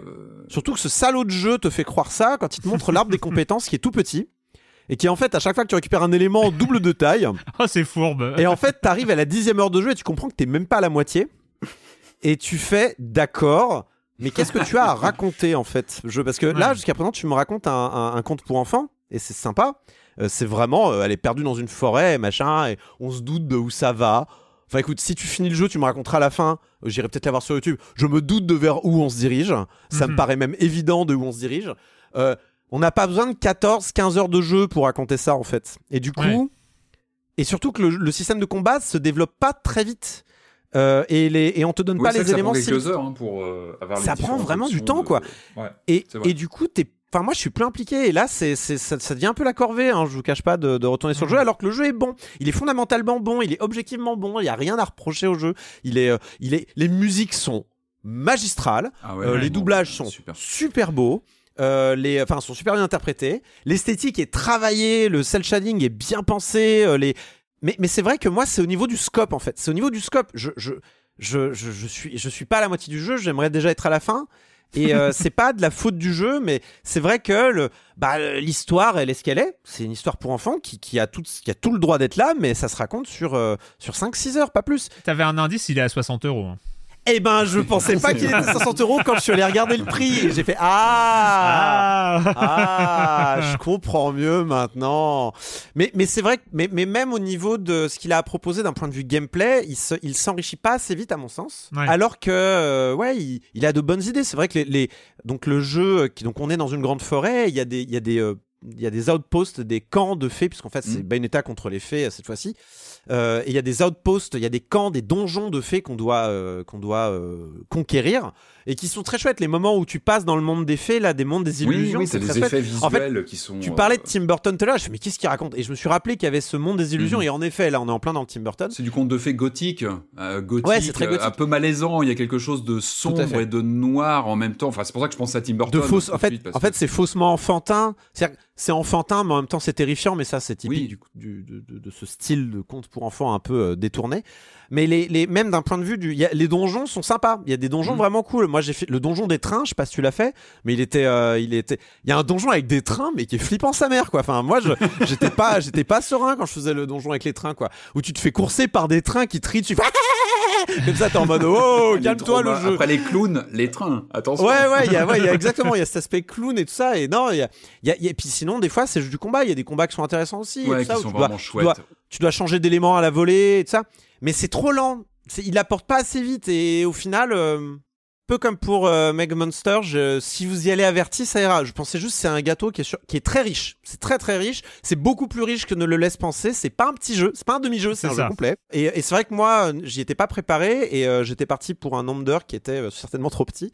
Et si vous y allez en sachant que ah oui, c'est un jeu complet dans lequel je vais apprendre un système de combat, il y a machin. Et si vous vous attendez pas trop euh, de rebondissement à une histoire qui est quand même très euh, plate, euh, vous pouvez y aller. Tout le reste est assez nickel, c'est très léché. Enfin, je crois que c'est léché. Le jeu est très léché. Ouais, il, est, très propre. C'est vrai que le twist du gameplay est intéressant. Après, il faut, savoir où on met les pieds. C'est-à-dire que c'est du Bayonetta, mais différent quand même. On n'est pas du tout sur un nouveau Bayonetta en tant que tel. On est sur une autre expérience très intéressante, mais voilà, il faut savoir où on met les pieds. Voilà, euh, bah écoutez, avant de continuer le programme de cette émission, comme d'habitude, s'il y a de la pub, c'est maintenant. Mother's Day is around the corner. Find the perfect gift for the mom in your life with a stunning piece of jewelry from Blue Nile. From timeless pearls to dazzling gemstones, Blue Nile has something she'll adore. Need it fast? Most items can ship overnight. Plus, enjoy guaranteed free shipping and returns. Don't miss our special Mother's Day deals. Save big on the season's most beautiful trends. For a limited time, get up to 50% off by going to Bluenile.com. That's Bluenile.com. On revient, on va finir cette émission et comme d'habitude, c'est l'heure de cette petite minute culturelle que vous attendez tous, n'est-ce pas Marius mm, Ah ben grave. Ah ouais, hein, mais surtout, mais ce n'est pas, euh, ça ne t'est pas destiné cette fois-ci. Tu peux euh, retrouver ton état normal. voilà, c'est ça. Première question posée par euh, Cordyceps. encore une fois, hein, on rappelle la minute culturelle, ce n'est pas forcément un quiz, c'est pour se cultiver. Voilà, hein, on va apprendre des trucs. Et la première des question. C'est des euh, voilà, Alors que c'est une, euh, une bagarre à mort, Erwan. Les célébrissimes creepers de Minecraft existent à cause d'une erreur de programmation lors de la programmation d'une autre créature qui existe déjà dans le jeu. Quelle est cette autre créature? Sûrement le zombie, non? Nope. C'est pas le slim? Il y, a, des slims dans Minecraft? Il y a des slims dans Minecraft, mais ils sont arrivés plus tard. Donc je me ah, dit peut-être qu'ils voulaient, peut-être les intégrer, mais qu'ils ont galéré. ah oui, c'est les cubes slim. Oui, d'accord. Ouais. oui, Bah, des, cubes dans Minecraft, oui, bien sûr. oui, bah, no shit Une erreur de programmation. Euh, donc, est-ce que c'est lié à une fonctionnalité d'un autre monstre dans Minecraft? Pas du tout. Qu'est-ce que ça peut être? En fait, c'est Notch qui était en train de coder à l'aveugle une autre créature et il s'est gouré dans les paramètres. En fait, il s'est gouré dans les paramètres. Il était là, ouais, je vais faire cette créature-là, donc euh, je vais faire ça, ça, ça. Et il s'est trompé entre la hauteur et la longueur, ce qui a créé cette forme avec un grand corps et quatre pattes. Ah, d'accord, d'accord. Je suis sûr que ton fils Arthur, c'est tellement ça, j'en suis tellement persuadé. Mais en fait, euh, je m'étais dit hier, quand j'ai préparé la minute culturelle, je me suis dit, ah, demain matin, avant qu'il parte à l'école, faut que je pose la question à Arthur pour savoir. Je suis sûr qu'il sait, mais je ne peux pas vous le confirmer parce que. Euh, et en fait, Notch voulait coder un cochon voilà, c'était ça l'idée. Il était en train de ah coder à l'aveugle un cochon, il s'est trompé entre la hauteur et la longueur, ce qui a créé cette forme avec un grand corps et quatre petites pattes. Il lui a ensuite donné la couleur verte, un comportement agressif, et l'a implémenté dans l'alpha pour voir la réaction des joueurs et des joueuses. Je, trouve, mais sincèrement, que c'est un des meilleurs mobs du monde. Mais vraiment, je le trouve trop drôle ce mob. Est-ce que vous pas savez, j'ai pas noté dans, ma, dans ma minute culturelle, mais c'était dans les questions minute culturelle. Est-ce que vous savez où est-ce que les creepers vont atterrir là, bientôt, maintenant? Dans un autre univers, dans un autre système de jeu? Dans Fortnite. Ils vont, être exportés. Non, pas du tout. Ils vont être exportés en dehors. Sûr du... sont pas dans Fortnite? Ah peut-être, mais ils vont être exportés en dehors du jeu vidéo. Ah oui, bien sûr, euh, dans les sociétés de démolissement de bâtiments, ils vont mettre des creepers dans les, euh, bâtiments. Non, ils vont être importés dans Donjons et Dragons. Ah ouais j'ai ah, failli dire Baldur. Ah ouais. Ils auraient bah dans, bah, dans, Donjons et Dragons papier. Il y a quatre monstres de Minecraft. Alors c'était la question, une autre question, mais j'ai pas, j'avais pas pris. quand même. Et euh, il y a les creepers, il y a les loups de Minecraft, donc les loups cubiques. Euh, et, voilà, enfin bon, bref. Oui, oui, what the fuck, oui, je suis d'accord. À la limite, je pense pourquoi pas, mais pourquoi les loups cubiques C'est quoi le sens de loups cubiques Non, c'est pas le loup cubique, je pense c'est leur comportement, c'est la façon dont ils fonctionnent. Non, c'est juste des loups ah cubiques de Minecraft euh, dans Donjons et Dragons. Bon, bon oublie, c'est Hasbro qui fait de la merde. Euh, ouais. Mais non, mais il y a une vidéo Donjons et Dragons où ils expliquent un peu leur démarche. Vous pouvez aller voir, c'est disponible sur YouTube. Euh, et enfin, une autre question euh, que faut-il faire? Alors, rien à voir, hein, mais que faut-il faire? On, connaît hein, euh, Samus Aran, son, son, armure, on voit pas son visage, etc. Il y a d'autres personnages comme ça dans le jeu vidéo. Que faut-il faire pour voir le visage de Captain Falcon, pilote du Blue Falcon de F0 Il n'y a que deux façons de le découvrir. Quelles sont-elles? Faut pas finir les versions GBA. Il me semble qu'il apparaît sans son casque dans les versions GBA. C'est F0X, la version GBA ou pas? Non, ça c'est la Nintendo 64. Eh bah c'est F0X. Ok, donc sur Nintendo 64. Faut battre les fantômes des développeurs sur euh, F0X peut-être? Non. Euh, moi j'ai l'amiibo, peut-être qu'on peut démonter l'amiibo et voir son visage. Euh, non, je sais Alors, le que faut-il faire est pas évident. Hein, ah, mais il faut faire un glitch en fait, c'est ça? Non, non, non, En fait, il y a deux manières. Il y en a une qui est vraiment dans le jeu et l'autre c'est un peu, un peu chelou. Mais... Pas une pause ou je sais pas, euh, en tournant la non, en fait, bon, t'avais presque trouvé, Corentin. Il faut, fin... il faut terminer le jeu F0 X en mode master pour qu'il retire son casque à la fin. Ça, c'est la première méthode. Et la deuxième méthode, eh ben, il faut regarder le dernier épisode de la série animée japonaise. Qui ah, J'allais le dire après. Ah, C'était ma prochaine. Le dire après. Ah, ça, donne quoi ça donne quoi il me semblait Je savais pas que c'était la fin, mais il me semblait bien qu'il apparaissait. femme. Il me semblait bien qu'il apparaissait euh, sans son casque dans la série animée. Qui a l'air très très laide, cette série animée euh, F0. Elle a son âge. Elle a son âge. Elle a son âge. J'aime bien le, ouais, le, le Joker, quoi. Allez, bah on va on va euh, terminer, on va on va reprendre euh, le cours des jeux vidéo et on va retourner dans les années 80, 90, mais avec un jeu de 2023, un jeu euh, qui est inspiré, qui revendique ses inspirations à Donf, Prince of Persia, Flashback. On est parti dans Lunark.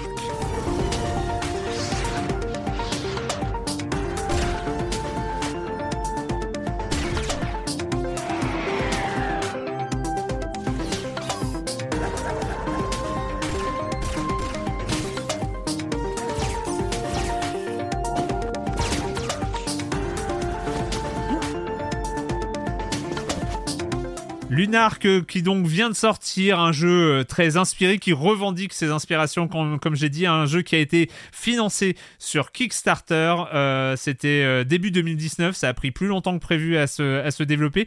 C'est un Français aux commandes qui s'appelle Johan Vinet, qui habite aujourd'hui à Montréal. forcément, on parle de flashback, forcément, on te donne la parole, Patrick. Ouais.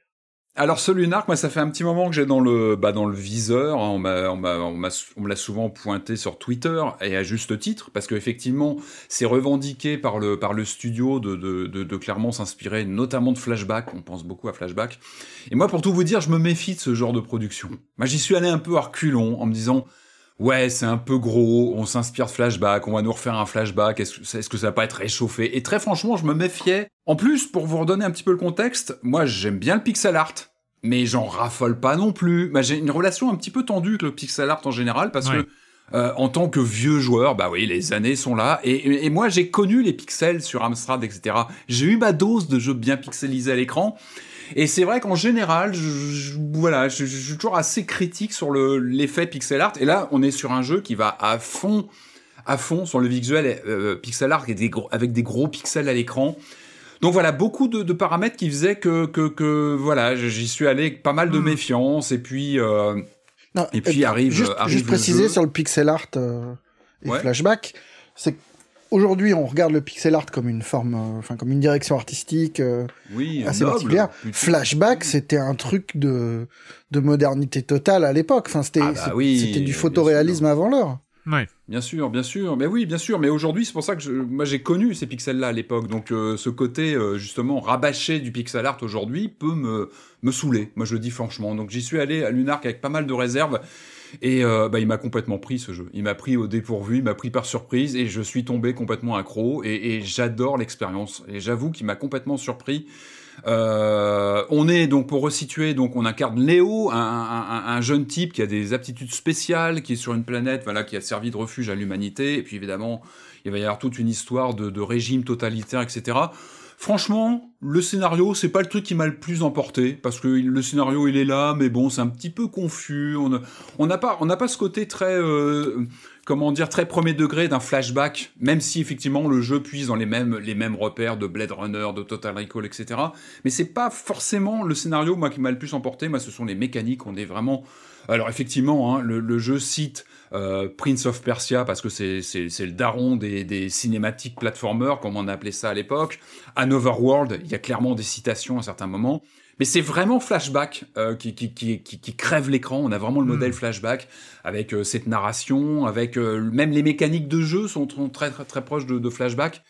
Et là, là, très franchement, moi je vous le dis, il y a une sorte de, moi pour moi, il y a une leçon de pixel art dans la gestion des, des couleurs. Alors le jeu en plus, moi il appuie sur des, moi il appuie sur des points faibles.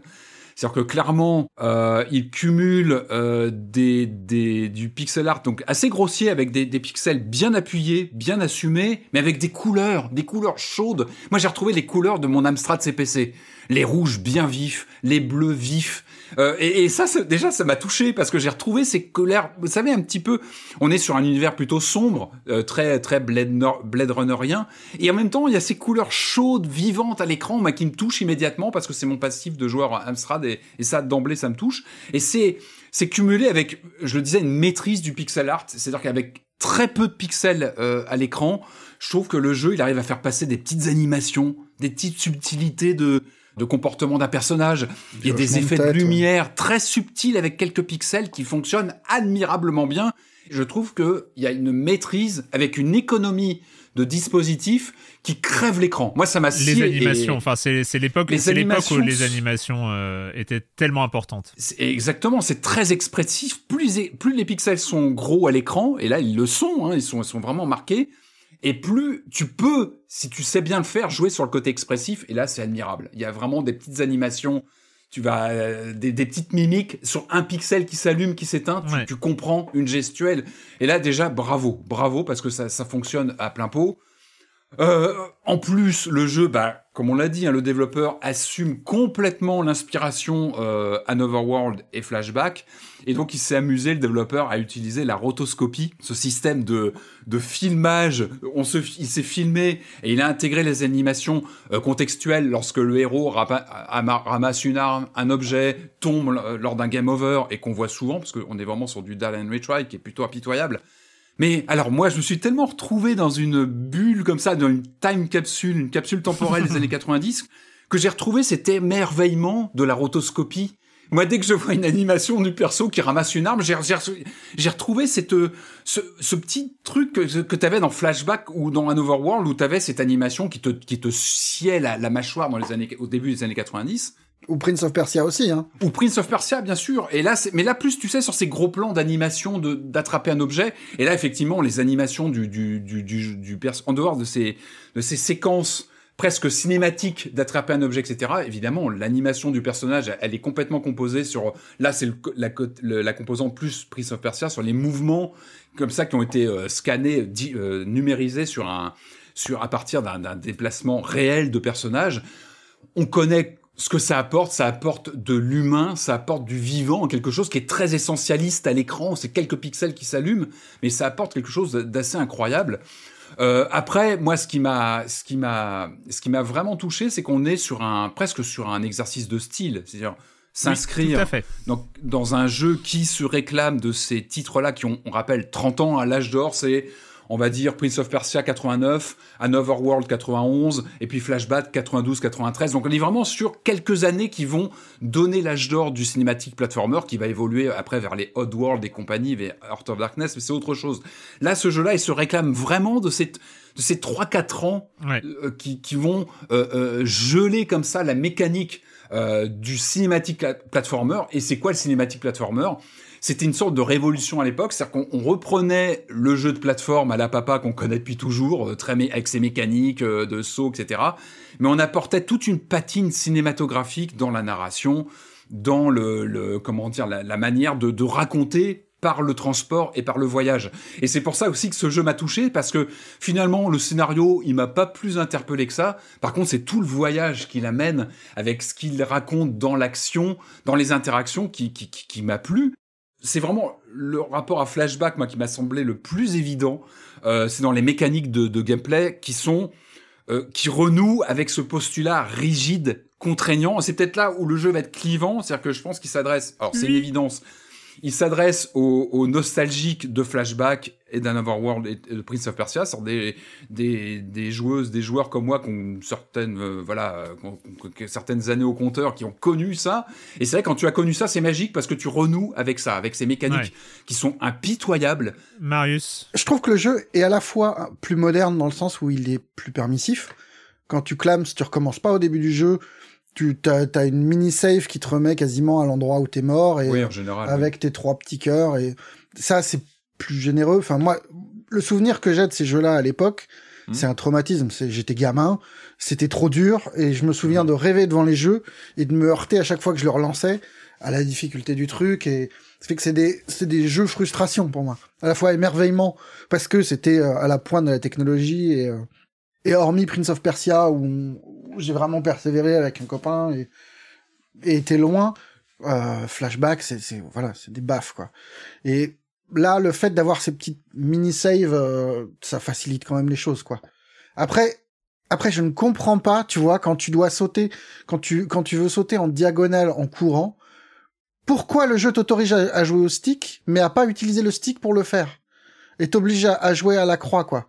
Et là, tu vois, tu vois le réflexe inné, c'est-à-dire que j'ai lâché le stick très vite et je suis revenu à ma vieille croix et je joue à la croix, mais sans y réfléchir, instantané. Et tu vois, je me suis dit là, je retrouve. Ouais, alors que moi, mes doigts reviennent toujours au stick et qu'il faut. Ah ben non, je, je, suis encore remords. Il faut que je repasse à, la croix et ça m'énerve. Ça m'énerve. Je trouve ça complètement con en fait. Ouais, non, mais c'est vrai qu'il y, y, a ce côté un peu rugueux, mais ça fait partie du postulat. Et quelque part, il n'y aurait pas eu mais à ce moment-là, tu, tu n'autorises pas le jeu au stick. Basta. Le, le truc, c'est à quel moment ça fait partie du postulat? En fait, à quel moment ce postulat est legit? Je suis d'accord, c'est le créateur, c'est son truc. Moi, je, il veut faire un jeu euh, flashback qui reprend, qui reprend l'univers, bah, le, type de narration, le type de d'esthétique et, et tout ça. Ça, je peux le comprendre. Reprendre un gameplay qui on a, on, a, on a la même réflexion sur les pixels. C'est qu'à un moment, les pixels, c'était le top de la modernité et on faisait le mieux qu'on pouvait avec les pixels. Et je suis sûr qu'il y a des gens qui se disent pourquoi on réutilise les pixels alors qu'on a beaucoup mieux aujourd'hui? Là, le gameplay à l'époque, il y a, y a, une réflexion, il y a plein de choses qui ont évolué. moi, j'ai toujours du mal à comprendre euh, pourquoi on reprend des trucs comme ça qui, euh, qui finalement ne enfin, je peux comprendre qu'il y a certaines personnes qui ne vont pas ressentir de la frustration avec un gameplay comme ça, sauf que euh, il y a un petit pourcentage de joueuses et de joueurs qui vont, ne vont pas ressentir de frustration par rapport à une énorme proportion de joueuses et des joueurs qui vont se dire mais qu'est-ce que c'est que ce gameplay qu'on me propose? Et alors qu'ils ont joué à, à, aux cinématiques platformer modernes, à Inside, à, d'autres trucs.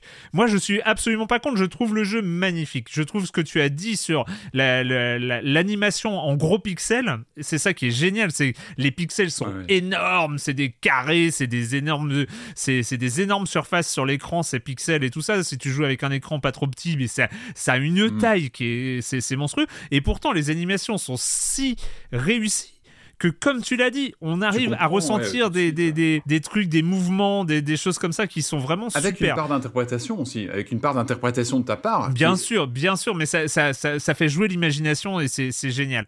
Et il y a plein de choses qui sont cool, sauf que bah, moi, ça m'a permis d'essayer et de, de persévérer un peu dans le gameplay.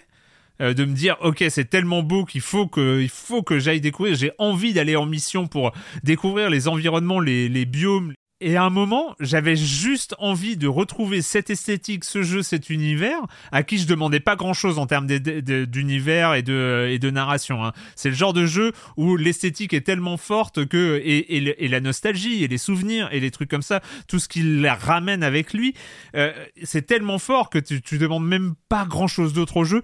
Sauf qu'à un moment donné, j'étais là à me dire, non mais ces combinaisons de touches, ces, trucs ultra rigides. J'ai envie.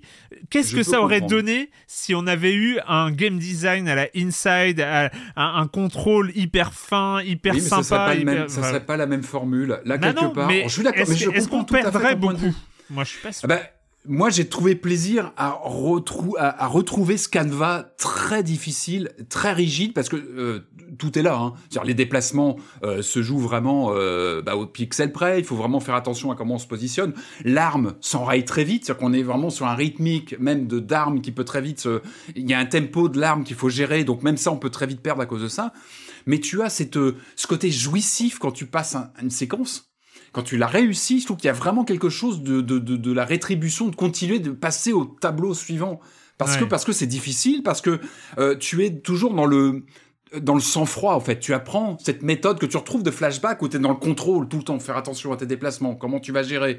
Euh, non, je comprends, je comprends. C'est un jeu qui, qui, te tape sur les doigts tout le temps, et en même temps, je l'ai pas lâché, parce que justement, tu retrouves ce sel de la gratification quand tu passes la séquence du train. La séquence du train, c'est une des premières, euh, dans les premiers chapitres, où là, as, tout de suite, tu as un cap de difficulté qui arrive, et tu t'en prends plein à la figure et en même temps c'est jouissif quand tu arrives à le passer parce que t'as moi je me rappelle d'une interview j'ai eu le plaisir de de, de, de, croiser d'interviewer Paul Cuisset qui m'avait qui m'avait un petit peu expliqué comment fonctionnait Flashback et ça m'avait marqué parce qu'il m'avait dit Flashback on a ces ces différents systèmes qui cohabitent et, qui font que les séquences, il y a un peu d'imprévu. C'est-à-dire qu'il y a les systèmes de caméra qui vont interagir avec les, les ennemis. Euh, et c'était déjà, pour un jeu de, du début des années 90, c'était presque un jeu émergent dans le gameplay parce hmm. que il fallait prendre en compte ces différentes strates de systèmes qui pouvaient interagir. Et là, on y est en plein dedans. C'est-à-dire que moi, j'ai vu des séquences où un ennemi un peu un peu difficile dans les dans les niveaux suivants pouvait se faire buter par une par un faisceau laser qu'il repérait. C'est tout bête, mais t'as des interactions comme ça de ah, décor ah, et ça, ah. ça fait partie euh, ça fait partie du sel pour moi aussi de de cette part de c'est dingue, mais t'avais déjà presque du, comment dire, de l'imprévu qui pouvait arriver dans ce genre de jeu, et c'était totalement nouveau il y a 30 ans, ça l'est peut-être moins aujourd'hui, mais tu retrouves ça là-dedans. Ouais. Euh, tu retrouves cette, cette dynamique, et puis cette gestuelle, encore une fois, bah, cette rotoscopie, ce côté presque cinématographique, c'était aussi, c'est aussi la volonté du, des développeurs, hein, c'est de retrouver ce, ce côté euh, très science-fiction. En plus, il est bardé, moi, de clins d'œil, c'est-à-dire que moi, il arrête, le jeu, il arrête pas de me, de me mettre des coups de coude. Alors évidemment, Blade Runner, Flashback, tous ces jeux, mais il y a il parle aussi de Mario. T'as des, t'as des moments où tu dis ah mais ça ouais ok c'est un clin d'œil Mario. T'as Retour à le futur. T'as euh, Mission Elevator. T'as plein de trucs. T'as plein de clins d'œil rétro comme ça dans tous les sens qui te parlent. Il convoque toute une imagerie de pop culture, geek, euh, jeux vidéo des années 80, 90. Et c'est c'est c'est assez jouissif parce que tu retrouves des trucs. Tu dis tiens ça est-ce que tout le monde va le voir? Pas forcément parce que c'est vraiment un clin d'œil très peut-être un peu niche pour certains joueurs, mais qui marque. Euh, la musique est excellente. La musique, il faut le dire. Non, mais il faut, il faut pointer la musique. En plus, moi j'étais assez scié de voir que c'était une personne qui avait quasiment tout fait. Enfin, il n'est pas seul, il a été aidé en programmation, mais euh, il a, il a géré la musique, le gameplay, euh, le voilà, tout, tout, tout le, le, game design. Les musiques sont hallucinantes. Alors, elles tournent en boucle parce que tu es sur un niveau de difficulté qui fait que tu restes assez longtemps en général sur, sur des séquences, mais je les trouve excellentes les musiques. Elles, elles contribuent vraiment à quelque chose de très, très attachant. J'en ai jamais vraiment voulu au jeu. Même quand il est dur, je trouve que il est, il est réglo. C'était limite, euh, c'était limite philosophiquement que. Euh, mais je comprends, mais ça, j'y ai pensé. En y jouant, je me suis dit, Arwan, il va tiquer sur le côté, ça va pas bouger. C'est dans son jus. Mais je pense que c'est dit d'office. Il n'y a pas de trompe. Ouais, j'ai entendu ça aussi. Ah. Je trouve que voilà, le jeu, il le dit d'office, il est fait pour ça. Alors, la vraie question, c'est est-ce que des plus jeunes joueurs qui n'ont pas eu l'expérience de ces jeux-là, parce que quand tu as connu Flashback à l'époque, tu, tu retrouves ces sensations, tu te retrouves. Bah, en, fait, moi, ce que je suis en train de me dire, ce que je suis en train de me dire, c'est vrai que le jeu vidéo, notamment le jeu vidéo indépendant, euh, c'est aussi un truc de niche. Enfin, c'est-à-dire qu'un développeur a le droit de ne pas euh, inclure.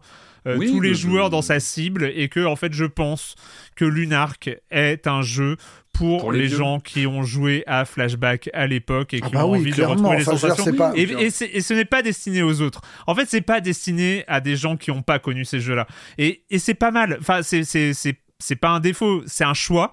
Moi que je peux regretter. En fait, je le regrette parce que j'aime tellement cette esthétique que je j'aurais aimé voir cette esthétique dans finalement dans un gameplay et dans un enveloppe moderne.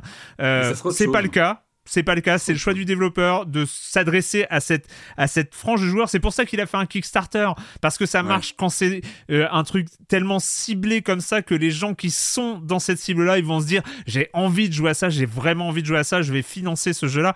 Donc il a eu son financement aussi pour ça. Bon, voilà, c'est moi c'est un choix qui les, jeux rétro rétro, euh, ça, il y a un rétro en trop quoi. C'est euh, voilà, mais moi j'avoue que depuis c'était quoi déjà? C'était euh, machin Narita Boy, euh, ça, c'était un peu le syndrome Narita Boy, ça m'avait un peu saoulé à l'époque, mais euh, qui, qui essayait de faire plus, beaucoup plus moderne hein, par ailleurs. Hein, et en même temps, moi je trouve ça presque touchant de mettre en scène et d'intégrer dans une nouvelle création ce côté punitif, raide, c'est-à-dire d'intégrer ça comme un dans un genre à part entière. Mais même le punitif a son aspect moderne, Patrick. On sait oui. punitif dans les jeux d'aujourd'hui. Hein. oui, bien sûr, je sais bien. Mais n'empêche que quand c'est bien fait, euh, ça, fonctionne bien. Et, Mais là, on sait qu'il y a un Flashback 2 qui est en production euh, du côté de, de, de Cuisset. Euh, moi, j'attends. Je suis un de... On est quelques-uns à attendre ce Flashback 2 parce que, parce que je, voilà, je, suis friand du genre. Mais je me dis, Qu'est-ce que il, il, est là aussi flashback 2 il y a une relecture ici tout à fait, tout à fait. avec aussi tu dis tu dis qu'il est il est, il est il est rustre mais en même temps il a quand même voilà il a il a il a évolué aussi. Il reste je pense qu'il reste accessible. Quand on sait où on met les pieds c'est sûr qu'il faut prévenir voilà c'est un jeu qui va être difficile qui va euh, il y a beaucoup de, de die and retry euh, on apprend à coup de de, de, de réglettes sur les doigts c'est-à-dire que c'est pas forcément une évidence. Mais en même temps il est tellement accueillant par ses musiques par son visuel. Il m'a emporté. Moi je trouve que ce jeu, il a un charme fou. Et ouais, je félicite le, développeur. Il n'est pas tout seul, mais c'est quand même lui qui a tenu la baraque sur ce projet. Chapeau bas, parce que vraiment, il a, il a, il a, il a chopé la quintessence de Flashback. Voilà. Ça s'appelle Lunark, c'est disponible presque, en tout cas ça le sera partout. Je crois qu'il a un peu de retard sur PlayStation, mais euh, tout ça. et c'est une euh, vingtaine d'euros. On va terminer, on va terminer rapidement ce jeu euh, qui a un titre qui résume parfaitement son déroulé. Le jeu s'appelle Grappin.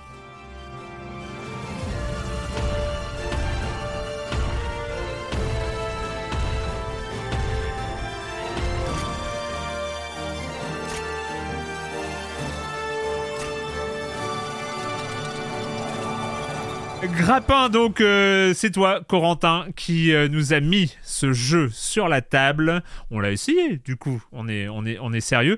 Mais pourquoi as-tu mis ce jeu sur la table, cher Corentin? Alors, Ami Dafidi, qui est un, qui est donc le créateur de Grappin, euh, qui, qui travaille sur ce jeu depuis un moment, et c'est vrai qu'il partage un petit peu son travail bah, depuis qu'il s'est lancé un petit peu dans ce projet solo. Hamid Afidi, en fait, il travaille pour des grosses boîtes japonaises, pour des grosses boîtes japonaises. Oui, il a bossé pour Game Freak, il bosse pour euh, grâce, Super Manufacture, euh, ouais, hein, il a bossé sur euh, No More Heroes 3, Patrick par exemple. Là, c'était vraiment son projet solo qu'il voulait faire et il se trouve que bon, il est, il est un peu connu des gens, des Français qui sont au Japon et c'est vrai que quand j'y suis allé, du coup, je l'ai un petit peu fréquenté et du coup, j'ai quand il quand il est revenu, quand on quand moi je suis revenu en France et qu'il est revenu pour me dire, hey, je prépare un jeu, check check this out. j'ai vu le jeu, j'ai fait, ah, il a plutôt une bonne gueule, grappin. ça parle de quoi Demande bêtement, alors que bon, c'était dans le titre comme tu l'as dit. eh bien, ça parle d'un jeu avec un grappin. Donc le principe, c'est simple, c'est un personnage qui veut grimper une montagne. Hmm, mais dites donc, ça me dit quelque chose, ça me dit quelque chose. Euh, je parais, dites voir, il y aurait pas. Tu, tu, as aimé, tu as aimé Céleste peut-être Ça t'a marqué dans ta vie. Euh, Donc euh, voilà, le principe. Ah, c'est rigolo. Je pensais à être journée, moi, mais c'est. Oui, aussi, bien sûr. non, mais c'est vrai. qu'au niveau du polygonal, en plus de, oui, il y a un petit peu de ça. Euh, donc on, incarne cette espèce de petit euh, Tinuit, enfin il a en tout cas il a une petite tête d'Inuit euh, qui essaye de qui essaie de gravir une montagne après avoir trouvé un artefact magique de déplacement. D'ailleurs c'est assez étonnant puisque comme cet artefact magique de déplacement est un grappin, alors filin, hein, vraiment c'est le grappin de Zelda. C'est le grappin, vous visez une zone compatible et vous vous retrouvez propulsé sur la zone en question. et en fait c'est marrant parce qu'il y a donc Maddie Thorson et ses amis et Noël, j'ai oublié son nom, et, qui avait sorti euh, Céleste 2, je sais pas si vous vous rappelez, et qui avait sorti euh, Céleste Classic 2 sur 8, puisque euh, Céleste était sorti sur 8 à l'époque, et lors d'une Game Jam, ils avaient sorti Céleste 2. Et il se trouve que Céleste 2 commence exactement comme grappin, mais vraiment, euh, on arrive au début d'une montagne et on trouve un grappin et on peut euh, grappiner les murs. Pareil, c'est là, c'est littéralement le début du jeu, le même début de jeu, c'est un peu fou. Sauf que ici, dans le cas de grappin, on est euh, dans un jeu en 3D, donc c'est de la plateforme 3D, ce qui est certainement un des pires genres de jeux vidéo à faire. on est d'accord. puisque rien, il y a rien qui va de soi hein, dans la plateforme 3D. Il y a rien qui va en de FPS. soi. Enfin, en euh, oui, pardon, excusez-moi, à la première personne, j'ai oublié ce, truc-là. Un jeu de plateforme 3D, à la première personne. Il n'y a rien qui va de soi dans un platformer 3D à la première personne. Il n'y a rien qui va, non Non, non, non, je suis pas d'accord. Je suis pas, il est pas en vert. Je suis, je suis pas d'accord, Erwan, parce que récemment, on a quand même joué à Neon White. Euh, qui a euh, une arme qui est littéralement euh, un grappin, un filin, comme, exactement comme celui-là, c'est le, le, bazooka, et ça fonctionne. Donc il y a, d'autres jeux avec des grappins comme ça qui, fonctionnent. Et il se trouve que ce grappin-là, le, grappin de notre ami, ami Dafidi, il est plutôt sur une notion, alors en tout cas au début, d'exploration, un peu limite presque Mario 64 finalement dans l'idée, où on va avoir une monde avec des parcours euh, rattachés à un hub central, avec un indice sur où on va trouver des reliques qui vont nous servir ensuite à continuer, euh, parce que certaines reliques seront obligatoires. Ce qui, moi, me plaît bien. Moi, j'aime bien cette idée-là à la base. Le problème, c'est que euh, c'est très vite abandonné au profit d'un jeu de plateforme qui est extrêmement difficile, qui est très très difficile. Alors, je, pour être tout à fait euh, clair, euh, je, n'en aurais certainement pas parlé si je l'avais pas terminé. Mais il se trouve que je l'ai lancé et que je l'ai pas et je l'ai fini en fait. Enfin, je l'ai, je l'ai lancé, je l'ai fait d'une traite. Et j'ai fait, il y a quand même quelque chose qui m'a marqué dans ce jeu. A quelque chose qui m'a accroché comme un grappin, justement. Et du coup, j'ai essayé de chercher pourquoi ce jeu m'a agrippé alors que euh, il est pas, il est plein de défauts, ce jeu-là. La physique est un peu flottante, par exemple. Et du coup, ça, ça enlève un petit peu des sensations qu'on devrait avoir avec euh, ce système de grappin. Le level design peut parfois être un petit peu euh, frustrant. Moi, j'ai trouvé il y a des moments où euh, les checkpoints auraient dû être mieux placés. Il y a des moments où euh, il, y a, vraiment des obstacles en trop qui, qui, qui, qui, Enfin, ça arrive surtout après, hein, dans la deuxième partie du jeu, mais il y a des lasers qui, qui, qu'il faut esquiver, qui, qui sont vraiment de trop. Quoi. Le jeu est déjà suffisamment difficile comme ça, pas besoin d'en rajouter. et je, je, je, malgré tous ces défauts, j'ai essayé de comprendre euh, pourquoi j'étais accroché en fait? Pourquoi j'avais envie de finir ce jeu? Qu'est-ce qui m'a qu'est-ce qui m'a poussé? Et en fait j'ai compris. C'est juste que je suis un, un masochiste en fait. Et euh, il faut que il faut que je me il faut que je suffisait que tu demandes on le savait ça. On, est là pour en discuter on est là pour en discuter il y a pas de problème.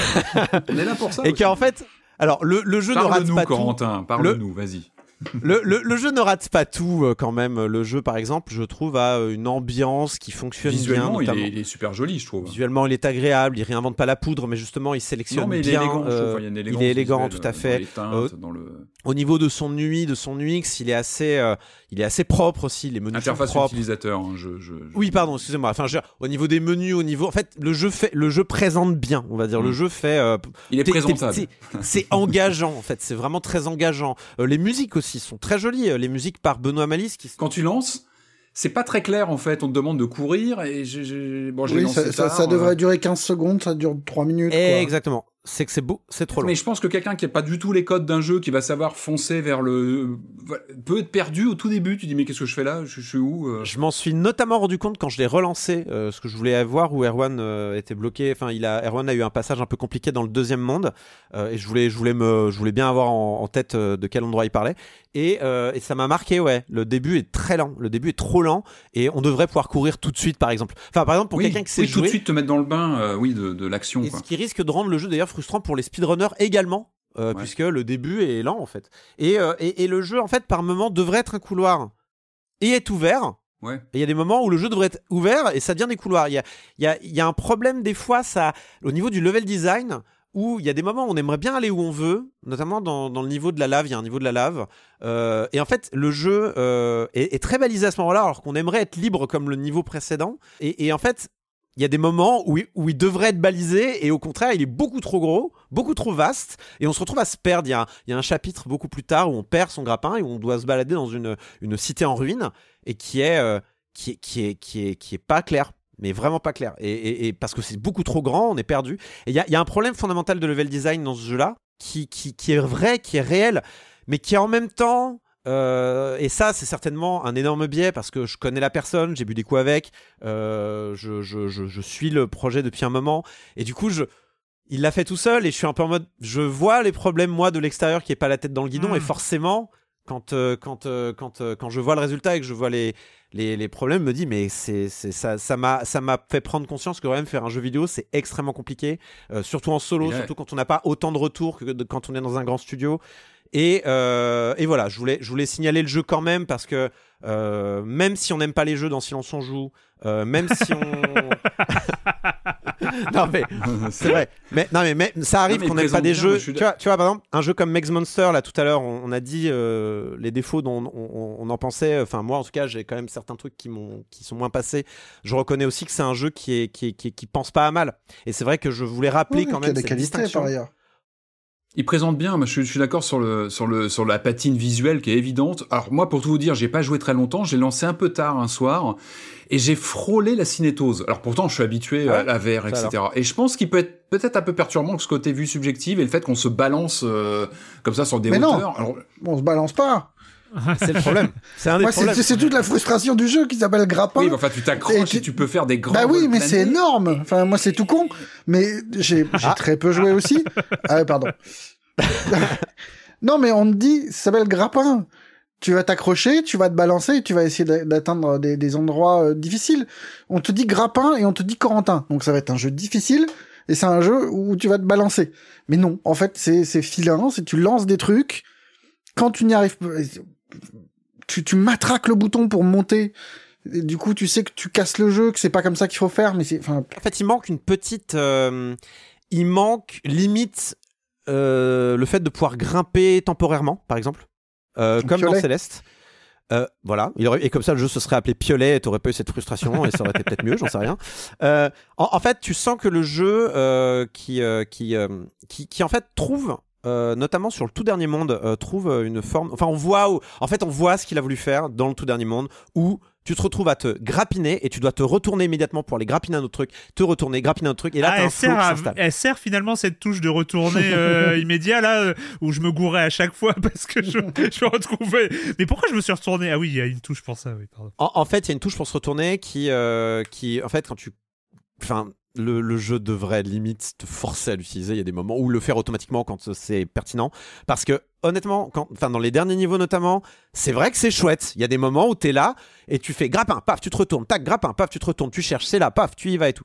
Et il y a, y, a, y a, un flow qui se met en place et c'est le genre de flow qui est sympathique dans ce genre de jeu-là. Du coup, c'est plus rapide, ça a plus de peps parce que des fois, il y a des moments où. Mais de toute façon, c'est tout le problème de ce jeu. Je pense que c'est le problème fondamental de grappin, c'est qu'il est, c'est qu'il il, il est toujours en train de se chercher entre l'exploration et la performance, le fait de, traverser un peu à la Neon White, en fait, il est, il tiraillé entre l'exploration et l'arcade, et tu sens qu'il a envie d'avoir un jeu de challenge, mais ça marche pas parce qu'il a besoin d'exploration. Comme tu as besoin d'exploration, ton personnage doit flotter un peu parce qu'il faut quand même que tu aies le temps un peu de regarder à droite à gauche où c'est que tu vas, et du coup, bah, ça marche moins parce que du coup, c'est, les, les, sensations auprès d'un coup, et voilà, et en fait, on a un jeu qui est un petit peu, qui a un problème fondamental ici. C'est dommage après, mm. ça reste intéressant. Euh, quand on, ça, reste intéressant. Je trouve qu'il y a une proposition qui mérite d'être explorée. Peut-être euh, sur un prochain jeu par quelqu'un qui aura vu le jeu, qui dira ah, moi je sais comment euh, réussir là où Grappin échoué. Bref, Grappin, c'est pour les gens qui ont envie de, qui ont, qui ont, envie de souffrir comme moi. Donc, si jamais vous, avez envie de, si vous avez, c'est, c'est, intéressant. Il y a, y a, un côté un peu mystique qui peut faire envie aussi, qui que, que, que, que, je, que je pourrais recommander. Voilà. Mais voilà, il faut être très très tolérant à la difficulté. Mais voilà, vous êtes prévenus sur euh, les limites de ce petit jeu qui aura en tout cas essayé de faire quelque chose avec un élément de gameplay qui est, ma foi, toujours intéressant. Grappin qui est disponible sur euh, PC pour 13 euros. Voilà. Euh, bah écoutez, c'est fini pour cette semaine avec euh, les jeux vidéo et c'est le moment de terminer cette émission avec la question rituelle à laquelle vous n'allez pas échapper mais à laquelle vous allez répondre très rapidement parce que quand même, il est temps. Et quand vous ne jouez pas, vous faites quoi? Patrick. Euh, moi, j'ai vu le film Tetris. Alors, le film Tetris ah. réalisé par John Baird, donc qui a travaillé sur la série Vinyl et sur Stan et Ollie. Alors, c'est avec Taron Egerton, je lis mes notes, hein, qui joue euh, Hank Rogers. Il y avait joué Elton John, vraiment autre chose hein, dans Rocketman. Euh, alors l'idée, c'est que ça fait des décennies qu'on euh, qu'on avait cette rumeur d'un film Tetris, même dans la presse. Je me rappelle, il y a très longtemps que cette rumeur tourne. On se demandait tous, mais qu'ils vont quoi raconter? Comment on tombe un bloc de de, de, de, cases comme ça, comment on peut suivre, comment on peut mettre en, en, image euh, quelque chose autour avec Jack Black qui joue le, le i. Voilà. il, y a, voilà, il y a quelque chose à faire. Non, du coup, ça aurait pu être le développement du jeu aussi qui, qui mérite, qui mériterait beaucoup de, de, de, de, développement. Non, en fait, le, le, le, film se cristallise sur la question de la récupération des droits pour l'exploitation en Occident de l'adaptation du jeu d'origine russe sur les consoles et micros euh, à la fin des années 80. Donc, ce qui est intéressant, euh, c'est que euh, donc le, film nous permet de, bah, de, de croiser évidemment euh, des acteurs qui incarnent donc Hank Rogers, qui va être le, le, personnage principal parce que lui est en contact avec Pajitnov, le réalisateur, le créateur du jeu, et qui va négocier comme ça avec les Russes le, les droits. ce qui est aussi intéressant, c'est qu'on va croiser des acteurs grimés en Hiroshi Yamoshi, le grand patron de Nintendo, Minoru Arakawa, qui est le patron de Nintendo États-Unis, Howard Lincoln, moi je suis fan de Howard Lincoln, qui était le patron euh, de, Nintendo US. Donc on voit des acteurs qui incarnent ces personnages à l'écran, c'est plutôt intéressant. On croise aussi euh, un acteur qui joue le euh, Maxwell, donc le, grand grand patron de Mirrorsoft de l'époque. Donc voilà, je, regardais ça qu'un pote et le film fonctionne très bien. C'est-à-dire que vraiment, il, il y a une efficacité assez incroyable. Et, et moi, en même temps, j'arrêtais pas de tiquer sur truc qui me disait mais ça c'est pas possible ou ça ils exagèrent un petit peu et en fait c'est une c'est une fiction c'est à dire que vraiment on est sur quelque chose de, de très euh, euh, l'idée de ce, ce, ce film c'était de faire une sorte de film d'espionnage de thriller et très franchement la recette fonctionne c'est quand on voit le film c'est très embarquant il y a de l'action c'est une fiction Puisqu'il y a Gorbatchev qui est surgi dans le film, je crois, à un moment. Il y a Gorbatchev oui, qui oui, surgit. Bien sûr. oui, ça va très loin. Ça, ça va très très loin. Robert Maxwell qui croise, euh, qui va voir Gorbatchev. Non, moi je vous, conseille vraiment d'aller lire le papier d'Oscar Lemaire, le fameux Oscar Lemaire, hein, qui, a, écrit un, un, très bon article sur son site Ludostri, qui est en accès libre en plus. Ça s'appelle Tetris, c'est la question de la véracité historique. C'est très très bien d'aller lire son papier qui est très renseigné sur justement prendre de la distance avec le film. Il raconte pas de course-poursuite en voiture dans les rues de Moscou, euh, pas de chambre d'hôtel vandalisée, pas d'agression physique ou de menace de mort, tout ça. Enfin, ils remettent tout ça d'équerre, c'est très très bien. Un beau complément à ce film qui reste vraiment très sympa à voir, même avec des, néophytes, pour expliquer aussi l'histoire de ce jeu qui est, pas qui un véritable ovni dans l'histoire du, jeu vidéo. Corentin. Euh, c'est pas une fois n'est pas coutume. Euh, j'ai fini un gros livre euh, un gros livre très connu hein, dans, dans, ce genre de littérature qui s'appelle La Maison des Feuilles. Je pense que Marie ah bah oui, bah il s'agit. Euh, donc lu de Marc euh, Daniel Levski, j'espère que j'écorche pas son nom, et qui a en fait connu récemment, il y a genre quelques mois, c'est vraiment, c'est vraiment assez récent, une réédition française chez Monsieur Toussaint l'ouverture. C'est un livre unique. Enfin, je sais pas, très très compliqué à expliquer, mais grosso modo, c'est un bouquin même votre si votre libraire ne connaît pas, il l'ouvre, il fait mais c'est quoi que vous avez commandé? C'est vraiment chelou. L'objet lui-même est. Euh, ouais, l'objet lui-même est bizarre, la maquette est incroyable. Euh, genre, vous avez du texte dans tous les sens, vous avez euh, du texte à l'envers, à l'endroit, qui prend toute la page. Des fois, il y a un mot sur une page, des fois, il y a des pages blanches, des fois, enfin, vraiment, c'est. C'est bon, c'est à vivre un petit peu. Et ça raconte l'histoire donc de Johnny Errand, qui est un, un, loser, hein, faut le dire les choses, qui est un, un mec qui habite à Los Angeles. Ça se passe a priori fin des années 90, début 2000, je crois, l'histoire, et qui en fait connaît un vieux monsieur aveugle, mais euh, féru de littérature, extrêmement studieux, qui s'appelle Zampano, et ce monsieur meurt. Et donc euh, on découvre, euh, on le découvre mort chez lui. Et en fait, chez lui, c'est rempli de feuilles, de documents, de livres, de revues. Et Johnny Errand va se donner comme mission de compiler son œuvre dans, dans son, ce qui est un petit peu la magnum opus de Zampano, euh, qui est là euh, le euh, Navidson Record. Donc déjà, vous voyez qu'on commence à rentrer dans des trucs enchâssés. Donc The Navidson Record, c'est un c'est un livre qui est sur qui raconte qui est un commentaire qui est une exégèse d'un film qui n'existe pas sur un photojournaliste, euh, Will Navidson, qui, a écrit un livre euh, qui parlait d'un film. Non mais, voilà, non mais voilà, on rentre, on rentre dans ce genre de bail. Euh, donc Will Navidson, qui est un photojournaliste, qui est inspiré par Kevin Carter, qui est, vous savez, ce, ce photojournaliste qui a fait cette photo très très connue de, de la fillette et le vautour avec la, la jeune somalienne qui ou jeune somalien d'ailleurs qui on voit un vautour à l'air-plan qui meurt de faim et qui est une photo qui a été très controversée.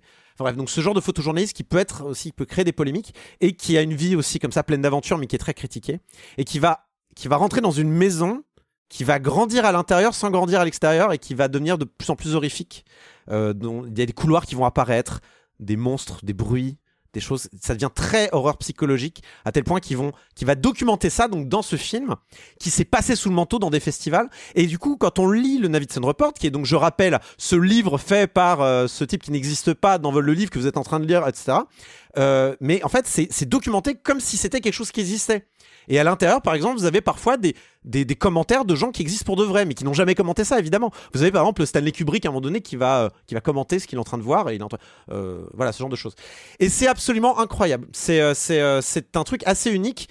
c'est faut pas être trop intimidé par la, la taille du bouquin, c'est très gros, mais en vrai, il y a un événement à l'époque, hein, la sortie de ce bouquin. C'était. Bah, c'est étonnant. Et en fait, quand tu lis ça, en fait, moi, je repensais à votre discussion là sur The Wreck et sur le fait de oui, est-ce que c'est un jeu vidéo C'est pas un jeu vidéo?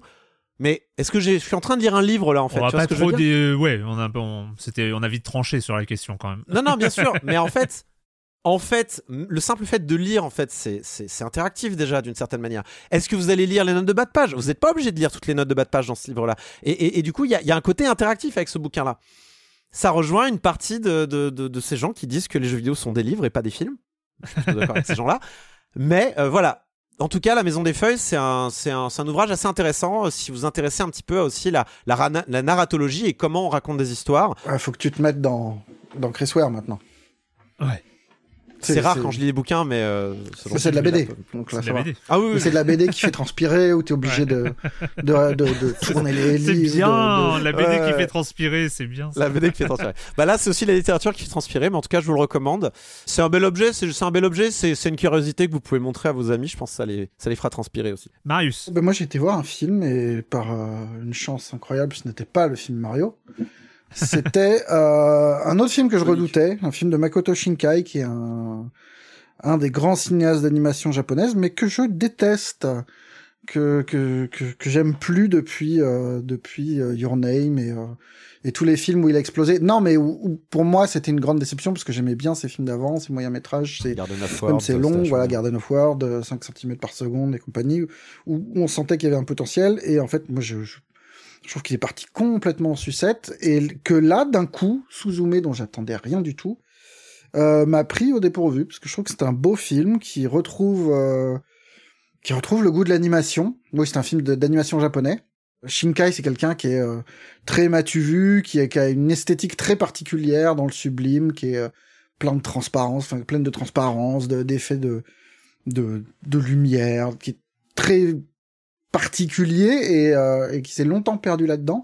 Et je trouve que là, il y a une, une, façon de redescendre un petit peu sur Terre et de et de trouver un sujet enfin de trouver retrouver le goût de l'animation avec un truc tout con mais il transforme pardon, voilà hop euh, où il transforme un de ses personnages en chaise et c'est rien du tout mais c'est c'est ah super touchant et, euh, et, et très il y a un plaisir de retrouver le l'anime enfin de confronter cette espèce d'hyperréalisme dans lequel il se complaît euh, un peu trop avec euh, la trivialité de, bah, de du cartoon euh, de d'une scène de course poursuite entre une, une, une ado qui est super bien. Enfin, vraiment, c'est il y a un truc de perfection dans l'animation, dans la recréation du mouvement et machin, qui court après une chaise à trois pieds, qui court après un chat et le, le truc est super sympa et euh, et en plus il trouve, il, explore toujours les mêmes sujets, mais cette fois-ci il y a une résonance un peu plus forte, un peu plus de fond quoi. C'est c'est c'est c'est un beau film. C'est un beau film sur la catastrophe, sur les catastrophes, sur l'envie de remettre du sens derrière tout ça. Et euh, non, c'est touchant. Et ça sort mercredi prochain. D'accord, super. Bah moi j'ai euh, j'ai fait un truc que j'avais jamais fait. j'avais euh, figurez-vous que je n'avais jamais vu de concert de musique classique. Je, je me suis rendu compte ah que je n'avais jamais vu de concert d'orchestre de tout ça. Et euh, je suis allé à la Philharmonie de Paris. Euh, on en avait entendu parler et tout, euh, à cette grande salle de la Philharmonie de Paris qui avait un son incroyable et tout ça. et j'ai eu l'occasion et, c'était, c'était super. J'ai découvert ce que c'était d'être dans la même salle que plein de musiciens. Et c'était vraiment incroyable. Je suis, j'ai zéro culture. C'est la musique de Richard Strauss. Euh, c'était l'orchestre philharmonique de Radio France avec euh, notamment la soprano Asmik Grigorian. Autant vous dire que euh, ces noms ne me disaient absolument rien, mais, mais vraiment j'ai beaucoup aimé. Et en fait, j'ai découvert, je, vous dis, c'est vraiment le truc de newbie absolu parce que j'étais là à, regarder. Et en fait, ce que je trouvais magique, la Philharmonie, on avait des places, c'était pas les moins chères, mais pas loin si c'était peut-être les moins chers d'ailleurs, mais c'était derrière un poteau. non, mais en fait il y, a un balcon qui est presque au-dessus de l'orchestre. Et il y avait un côté fascinant où euh, et, auquel je m'attendais pas, c'est que les musiques d'orchestre, il y a plein d'instruments qui jouent en même temps. Et en fonction de là où tu, je regardais, j'entendais les, j'arrivais à distinguer les instruments les uns des autres. Alors pas l'ensemble des violons, mais par exemple si tu regardes la clarinette, tu entends la clarinette. Si tu regardes la harpe, tu entends la harpe. Si tu regardes les percussions et tout ça. Et, du coup, il y avait vraiment quelque chose d'assez hypnotisant. J'ai adoré. Euh, voilà. C'est. Tu veux dire que c'est aussi interactif du coup? Mais presque, mais presque. Il y, a, un côté, il y a un côté où tu, enfin je sais pas, c'est un, un, lien entre le cerveau et ton oreille qui arrive à distinguer le son de l'instrument que tu regardes. Enfin je sais pas, j'ai trouvé ça magique en fait. C'était. Euh, oh, puis les vibrations. Hein, et la, et la salle est incroyable. Voilà, si vous êtes sur Paris, les places sont pas trop chères. C'était une vingtaine d'euros par place. Alors, ça va, c'est un budget, mais euh, mais c'était raisonnable pour ce genre de, de, spectacle dans ce genre d'endroit. Euh, vraiment, si vous avez l'occasion, je vous conseille la Philharmonie de Paris là-dessus. Et c'est l'avis de quelqu'un qui n'y connaît rien. Voilà, je le répète. Bon bah écoutez, euh, c'est fini pour cette semaine. Merci, merci beaucoup à tous les trois. Et puis euh, bah, comme d'habitude, on se retrouve euh, la semaine prochaine pour parler de jeux vidéo sur libération.fr et sur les internets. Ciao. Lâchez rien. Ciao. Salut.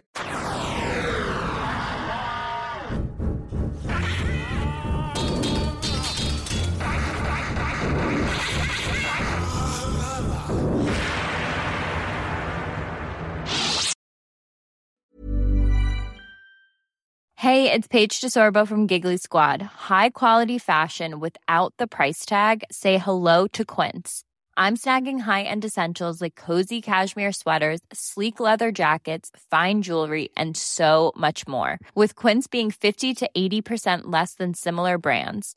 And they partner with factories that prioritize safe, ethical, and responsible manufacturing. I love that. Luxury quality within reach. Go to quince.com slash style to get free shipping and 365 day returns on your next order.